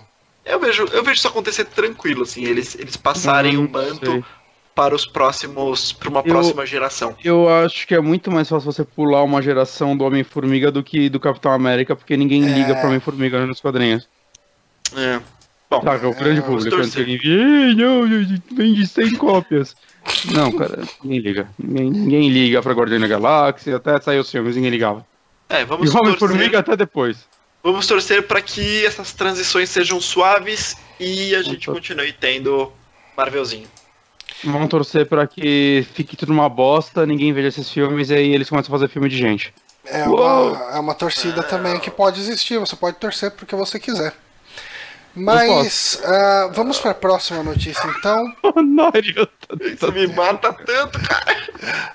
Honório, já que você tá meio só quero, morto eu por quero ter uma última dentro. palavra. Hum. Posso ter uma última palavra só? É. Eu só acho que depois desses dois filmes dos Vingadores seria legal ter uma, um- uma pausinha assim de um tempo. Talvez. Eu acho que isso não vai acontecer. Porque. Não vai, mas saca, tá Assassin's Creedizando já a parada. Tem que, acho que é bom dar uma pausinha. pra É, rede não, parada. isso, isso não Tá vai tudo acontecer. Não, não vai, não vai. Diz que vai. Mas eu sinto que, que depois desses filmes vai ter que ter um reboot. Tem que Mas acabar. a gente vai ver o que vai acontecer em 2021, 2022. Tá longe ainda. A gente pode morrer. Mas, ah, Honório, a gente teve uma notícia a respeito do A Way Out. Sim, do jogo daquele maluco que tava na Game Fuck Awards. the Oscars. Fuck the Oscars. Fuck the Oscars. É, uma boa notícia, na verdade, é que a gente, você e seu amigo só precisarão de uma cópia para jogar a Way Out, Way Out online juntos. Então, é, tá aí que a gente, pô, vai ser um lançamento que a gente não vai gastar tanto dinheiro assim. Porra, esse, esse vai rolar live, tudo quanto é canal vai fazer live dessa merda, né? Com certeza. E eu tava Eu pensando jogo. aqui que quem dá os miguezinhos de dividir conta, como por exemplo eu e o Nego Neco fazemos, Uhum. a gente consegue comprar uma cópia pra jogar, sei lá, eu e o Bronco e ele e o Márcio, quatro pessoas por uma cópia, já que a gente É, divide. aí, aí sim, cara, que aí é, é, o brasileiro explorando. que aí vende pouquíssimo e nunca mais investe em dinheiro em jogo desse bosta. É, Cara, pra ele largar de é isso otário. que foi minha mente. Fica querendo fazer aí. Tem que meter microtransação mesmo, porque ninguém vai comprar essas merda. É, então, pois é, fazer o que, cara? Minha mente foi pra isso, brasileiro, padrão, tamo aí, ruê, ruê, né? Você Cara, me decepciona, nada muito bem, muito, muito boa essa decisão, tá? Mas, cara, é Eu um vou negócio bem cópia. bacana. É um negócio que já acontece. Eu acho que no DS já tinha isso, né? No, Já. 3DS, no 3DS com certeza Acho que, o tem. Mario, acho que o Mario Kart e o Mario Party. Só que não era no online, né? Era naquele, acho que por wireless, né? Quando você tá todo mundo junto É, e, é play, né? liga lá. Download Play, uma coisa assim. É, É, e, e é bem bacana, né? rolava. Tipo, com uma cópia do jogo, é, você consegue jogar, tipo, com o seu amigo. É, eu acho que é bom pra esse jogo, porque a, a experiência desse jogo só vale a pena jogando de dois, né? uhum. É, nem joguei E- jogo, mas, mas é- tô cagando regra aqui, porque foda-se. Não, mas ele Não, não, não, falou isso. falaram Ele, isso. inclusive, falou que o esquema é de dois no sofá. É, Eu É, quero eu muito jogar no sofá sim. com vocês. Essa, essa é a surpresa, porque eles falaram isso o tempo todo, de local co-op, local co-op, local co-op, e aí, de repente, olha, online co-op e ainda por cima uma cópia só. Então, tipo, ficou meio uma mudança de, de postura aí deles. Deve ter tido alguma análise boa pra fazer isso, mas ele tava o tempo todo falando que era local co-op. Caralho, como muito esse bom que maluco tá- tá... conseguindo deixar a EA fazer isso é um mistério. É, não faz sentido. E legal é que, tipo, tá chegando já, né? É pertinho, é já no começo do, do ano que vem, certo? Março. Já em março? Março do ano que vem já tem uns quatro jogos que eu quero. Vai tomar no É. Março. Assim, eu posso estar falando bosta e pode ser quando libera a pré-venda. Mas eu acho que é Não, março. não, lançamento, lançamento em março. Dia. É. Já tem dia, dia 23 de março. Caramba. Três dias depois. Cara, eu tô do afim de jogar esse jogo, vem. inclusive a gente pode fazer live dele de boa, assim. Ah, sim. Faremos. Vai sair três dias depois de Yakuza 6. Putz, dia 23. Não, eu, eu vou estar de férias, possivelmente viajando. Mas Ah, a gente vê, a gente vê eu- como que vai ser tudo isso. Ninguém liga pra você, Johnny. Ok, eu sei que não. Mas eu É, gostei então, dessa só, ideia. Só eu então estarei trabalhando, então. Fiquem de, de olho aí em A Way Out, né? Pra quem não sabe simplesmente do que se trata A Way Out, o que, que é a, a Way Out, Honório? Eu ia falar Bonatti, É, fala eu- Honório. É difícil falar, né? A Way Out, né? É, Não. A Way, A a Way Way Out é é uma história ah, de dois, dois. São dois irmãos? Eles são irmãos? Eu não lembro. Não, acho que eles são brother. É, Se na cadeia. eles não são irmãos, são brothers. Bom, de dois brothers que ah, o jogo se ini- inicia na prisão e vocês têm todo um gameplay em co-op de tela dividida, e eu não sei como é que vai ser isso no online, onde Vai vocês têm que dividida também. Parece Você que vai ser que dividida fugir. porque você precisa saber o que tá acontecendo na outra Exato. parte da história. Isso. Então, e vocês têm que fugir dessa prisão e tem muito conteúdo pós-prisão. Aparentemente a prisão é pouco ali, mas vocês têm que fugir dessa prisão por motivos não tão bem explicados. E Porque você tá na prisão e você não quer ficar lá dentro. Pronto. é uma ótima explicação.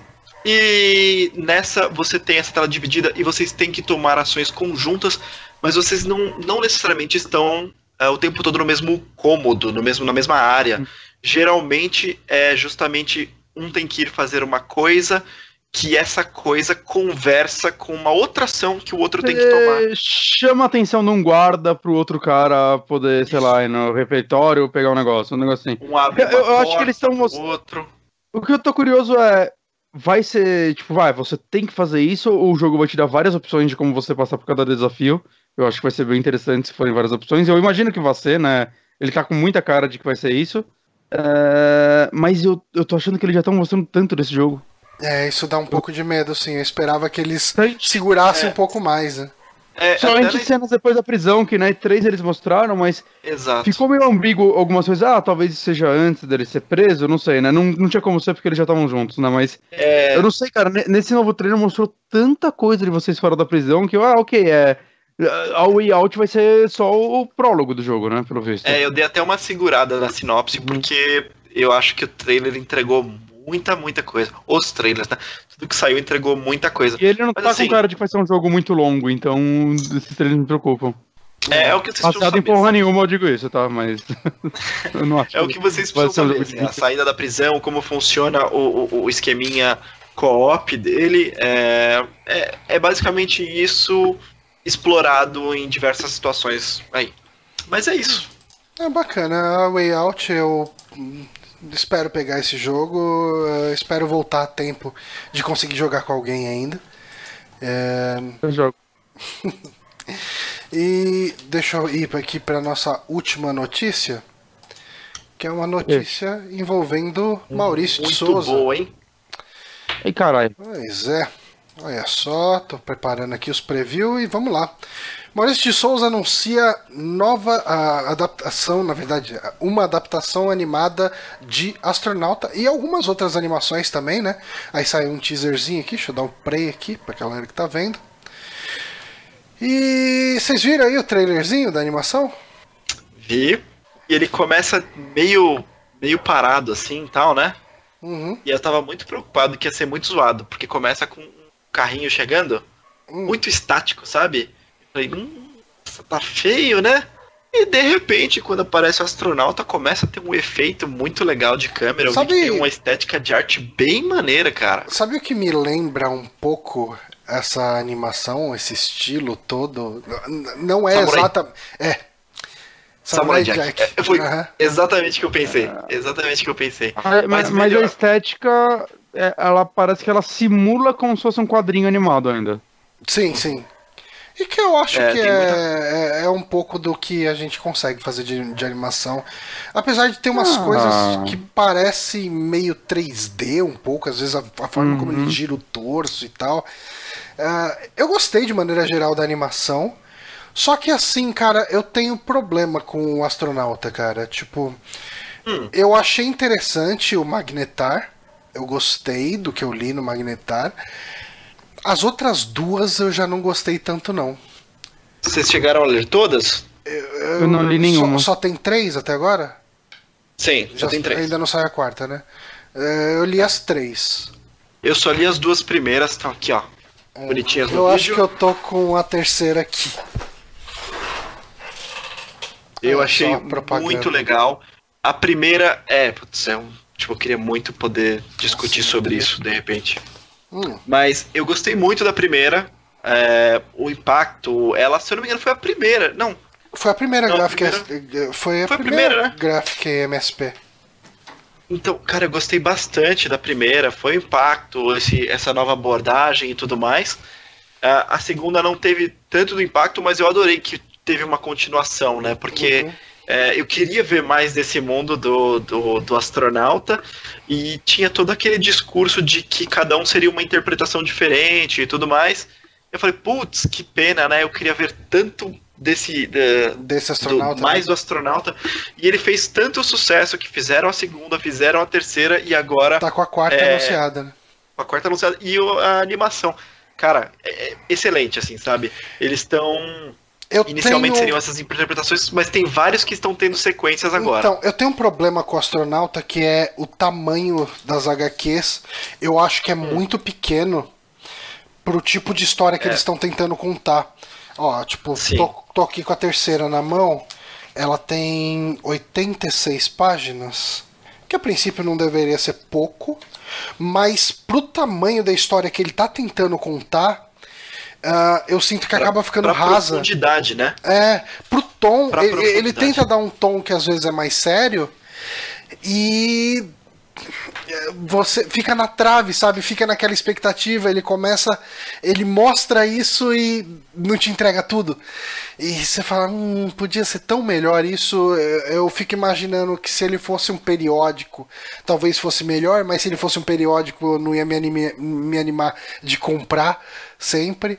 Sabe, eu acho que se fosse uma graphic novel do tamanho de uma Seconds, por exemplo, ali do, do Brian Lee O'Malley, ou até mesmo uh, do tamanho de Scott Pilgrim, que são seis volumes maiorzinhos, contando uma história só, uh, seria mais legal para ter uma profundidade numa história com um personagem que eu gostei de ter visto.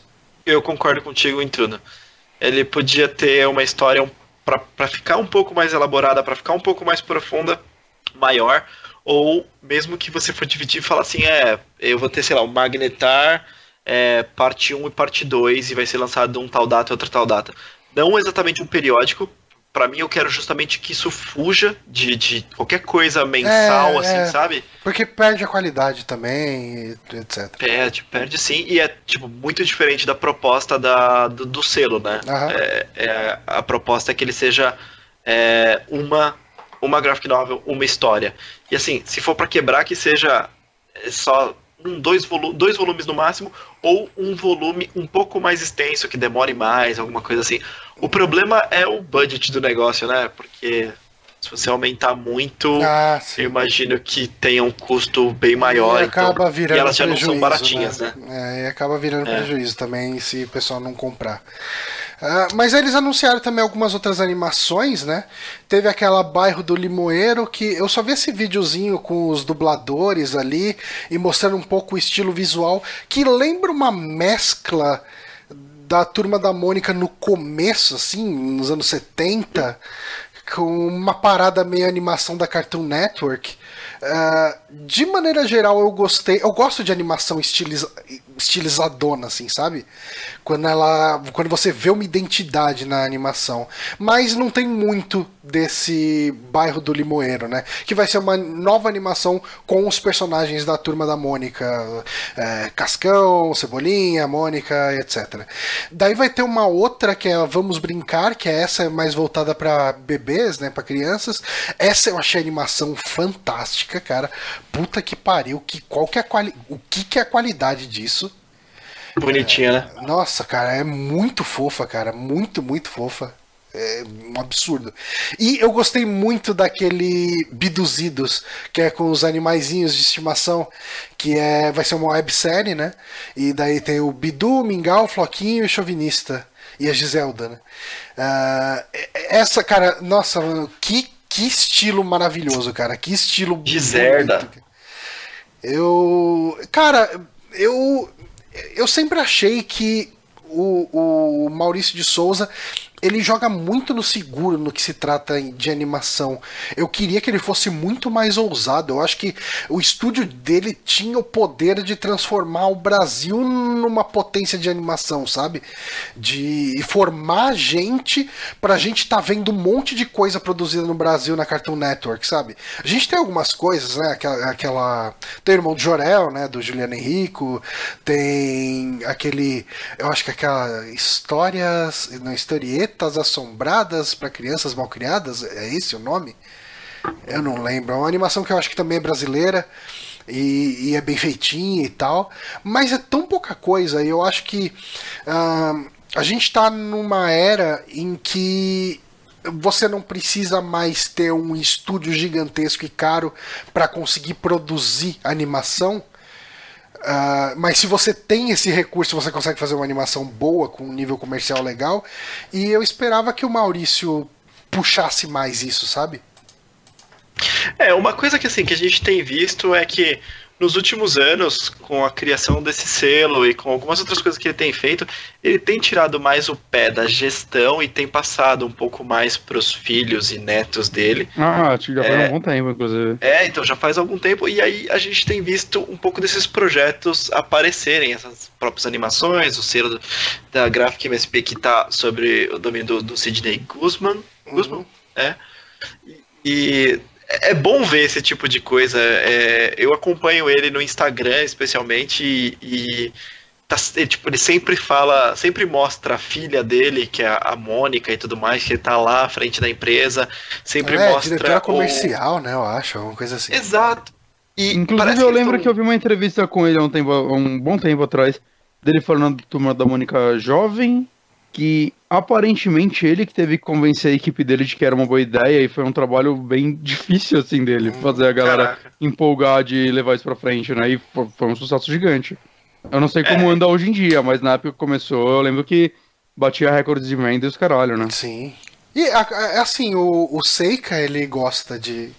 Eu acho que ele parou de acompanhar uh, recentemente, né? Mas você vai na casa dele, cara, ele tem prateleiras de, de turma da Mônica Jovem, sabe? E, cara, Eu tem, só a tem umas né? referências. Cara, tem umas referências, o negócio. Tem referência a Phoenix Wright no turma da Mônica Jovem, sabe? Ah, sim. Ah, tem umas referências muito loucas. É muito bizarro. É, é, porque eu acho que o Marcelo Cassaro escreve. E ele. Eu- Turma da Mônica sempre teve referência a videogames, né? Sempre, tipo, sempre. Eu, do episódio lá do. Acho que é Combate Total, cara, de Mortal Kombat. É muito clássico. esse- Sabe sabe o que é? Eu gostava Cara, muito sempre dela. teve bastante, cara. É, uma, umas referências que eu gosto e que eu acompanho e coleciono são os clássicos do cinema. Que eu tenho várias deles. que da hora. Que, cara, é só referência. Então tem tipo Monicop, O Senhor dos Pincéis, Vingadoidos, Viagem ao Centro, centro da Tela. Cara, é muito bom, cara. Eu tenho diversos desses aqui. Tipo, esse é só um pedacinho do, do que eu tenho aqui. E, Turma tipo, da Mônica é muito bom, coisas né, cara? diferentinhas. Turma da Mônica é muito Sim. bom, cara. É muito bem feito. O meu, Eu- o eu meu filho dizer começou a ler agora. magazines não estão tão legais, mas eu não sei se. Um diz. O, o meu filho começou a ler agora e a gente tem um, um acordo aqui. Hum. Que é. Ele lê uma história por dia, e aí ele me conta a história, e ele tá liberado pra jogar videogame. Que bom, Mais né? é, é importante botar o seu filho pra ler, né? então, né? Sempre tem, né? Senão ele só joga videogame, cara. Caralho. Ai, cara, mas assim, e, e no final desse, desse post aqui, ele tem esse videozinho do, do Maurício, obrigado Maurício. Não sei se vocês chegaram a ver. E aí, você Eu não cheguei a ver. Eu confesso que eu chorei vendo esse vídeo, cara. Puta que pariu. E eu chorei mesmo, sem vergonha nenhuma, cara. Caraca. Tipo, falaram: ah, não, a gente vai fazer sua biografia aqui, tem umas vozes pra você avaliar. E daí ele começa a ouvir e fala: ah, eu não gostei muito dessa voz, isso que e tal. Ah, tá. Então, ou- houve esse segundo teste, né? Daí as pessoas começam a falar: então, tipo, eu tive câncer e as suas histórias me fizeram superar e tal, sabe? Tipo, e é, lutar, É. sabe? Tipo, e cara, só de falar já tô chorando de novo, velho. Tipo, você vê como as histórias, como os personagens do Maurício tocam e ajudam milhões e milhões de pessoas. Cara, desde, tipo, ensinar uma criança autista a ler até fazer uma pessoa que tá tratando câncer conseguir. ah, tipo, força pra lutar contra uma doença tão pesada, sabe? Tipo. Enfim, cara, tipo, é. Eu admiro muito o Maurício, cara. Puta que pariu. Mas, enfim, ah, esse foi então o saque dessa semana. Novamente, como o Honório disse, a gente não teve ah, enquete essa semana, porque está uma loucura essa semana, né? Essa semana, tipo, a gente teve que organizar lá o nosso Amiibo Experience sobre Stranger Things, segunda temporada, que a gente fez a live aqui na terça-feira. E foi bem legal, assim, eu tava, eu tava desconfiado de como seria a gravação desse podcast, mas eu acho que funcionou muito bem, a gente discutiu vários tópicos a respeito da segunda temporada. A gente tá discutindo um pouco o que vai ser o segundo Amiibo Experience, a gente tá com uma ideia que tá praticamente fechada. E é, eu não vou dar não vou dar spoiler. Precisamos de convidados. A gente tem que ir atrás É, pra qualquer contar coisa, mas a ideia. né? Mas Uhum. aí po- pode ser sobre uma fran... pode ser sobre o aniversário de um jogo importante, de uma franquia importante. E vamos Uhum. deixar assim. Então, ah, É bom deixar assim, porque se não der certo, vão cobrar. é exato. Mas a gente vai tentar aí correr atrás para conseguir gravar ele no final de janeiro já. Semana que vem o nosso a gente não vai ter streaming na terça, né? Em tese. Uhum. Se tiver É, que acabou. Se tiver É. alguma coisa na terça, vai ser completamente no improviso, assim, mas. É, assim, É. como a gente terminou a série de Dead Space e a gente não vai gravar um Amiibo Experience seguido um do outro, pra, pra gente ter tempo de se preparar e tudo mais, a gente quer pesquisar mais sobre isso. Se rolar alguma coisa, é um one shot de um- algum jogo, Uhum. mas não vamos contar com isso porque é, já meio que vai começar meio que férias. É, mais ou menos. Sim. Daí, assim, na terça que vem seria férias da nossa live. Na quinta que vem a gente vai fazer um programa meio que conversando sobre os jogos que saíram em 2017, né? Dando uma, uma conversa mais geral. Quem puder estar aqui ao vivo acompanhando, acho que é legal, porque eu acho que nesse programa ia ser legal a gente ver a opinião da galera sobre alguns jogos, principalmente os que a gente não jogou, né? Uhum. E a gente deve falar um pouquinho mais sobre possíveis mudanças do ano que vem. Um- acho que a gente vai explicar exatamente no primeiro do ano, mas a gente vai deixar um pouquinho claro, acho que o, o que a gente vai fazer, né? É o que a gente pretende fazer, pelo menos. Uhum. É, e. É, e uma coisa, uma coisa que eu queria falar é o seguinte também que ah, nós fizemos uma enquete Hum, sim. o Super Amigos Awards 2017. Nós fizemos uma enquete lá no Google Drive. É, eu tô colocando o link dela aqui no YouTube, no- na descrição do vídeo agora, Ah, ótimo. ah, onde vocês podem dar as suas notas. São notas, tá? Então vai de 1 a 10, sendo 10 o maior, eu gostei mais e tal. Ah, para todos os jogos, nós colocamos, não foram todos os jogos de 2017, mas que a gente achou mais relevante, e já são 30 e, 31, se não me engano, ou 30 jogos para vocês darem a opinião. Tem algumas instruçõezinhas, mas a mais importante é, por favor, não responda se você não jogou, tá? Uhum. A ideia é, dê nota pro que você jogou, pode ser um 10, pode ser um 1, E pode ser o que você achar, mas não jogou, não dê nota, porque... E a pessoa pode editar, né, Nório? ou pra baixo. Oi? Ah, tipo, por exemplo, ah, eu respondi aí, ó, não joguei Zelda ainda. Aí você não responde ele. Se aí até o final do ano, se ela tá quinta-feira, que é mais relevante, é você jogar ele, aí você consegue entrar lá de novo, você vai só editar o post do Zelda, né? Você não vai Exato. ficar salvando o seu Gmail. Então você não precisa, tipo, ah, eu tenho que responder todos agora. É, é claro, né? A gente vai, vai ser um pouco mais relevante pra semana que vem, né? Mas. Isso, você loga com a sua continha Google aí da vida. Então, seja você já tá logado no YouTube, você já tá logado também na sua conta. Então, é, se você consegue voltar e revisar sua nota é, como bem entender. Beleza? Eu vou colocar o link no post do YouTube e depois o Johnny coloca lá no post no site. Beleza. Coloca no. Por favor, coloque nos links da pauta, que daí eu não Pode esqueço. deixar. Pode deixar. Tá, mas então é isso, galera. Obrigado quem acompanhou aqui ao vivo. Ah, semana que vem a gente volta aqui com mais um saque. E não deixem de responder aí a pesquisa. Beleza? Então, um abraço e até mais. Tchau, tchau. Deus!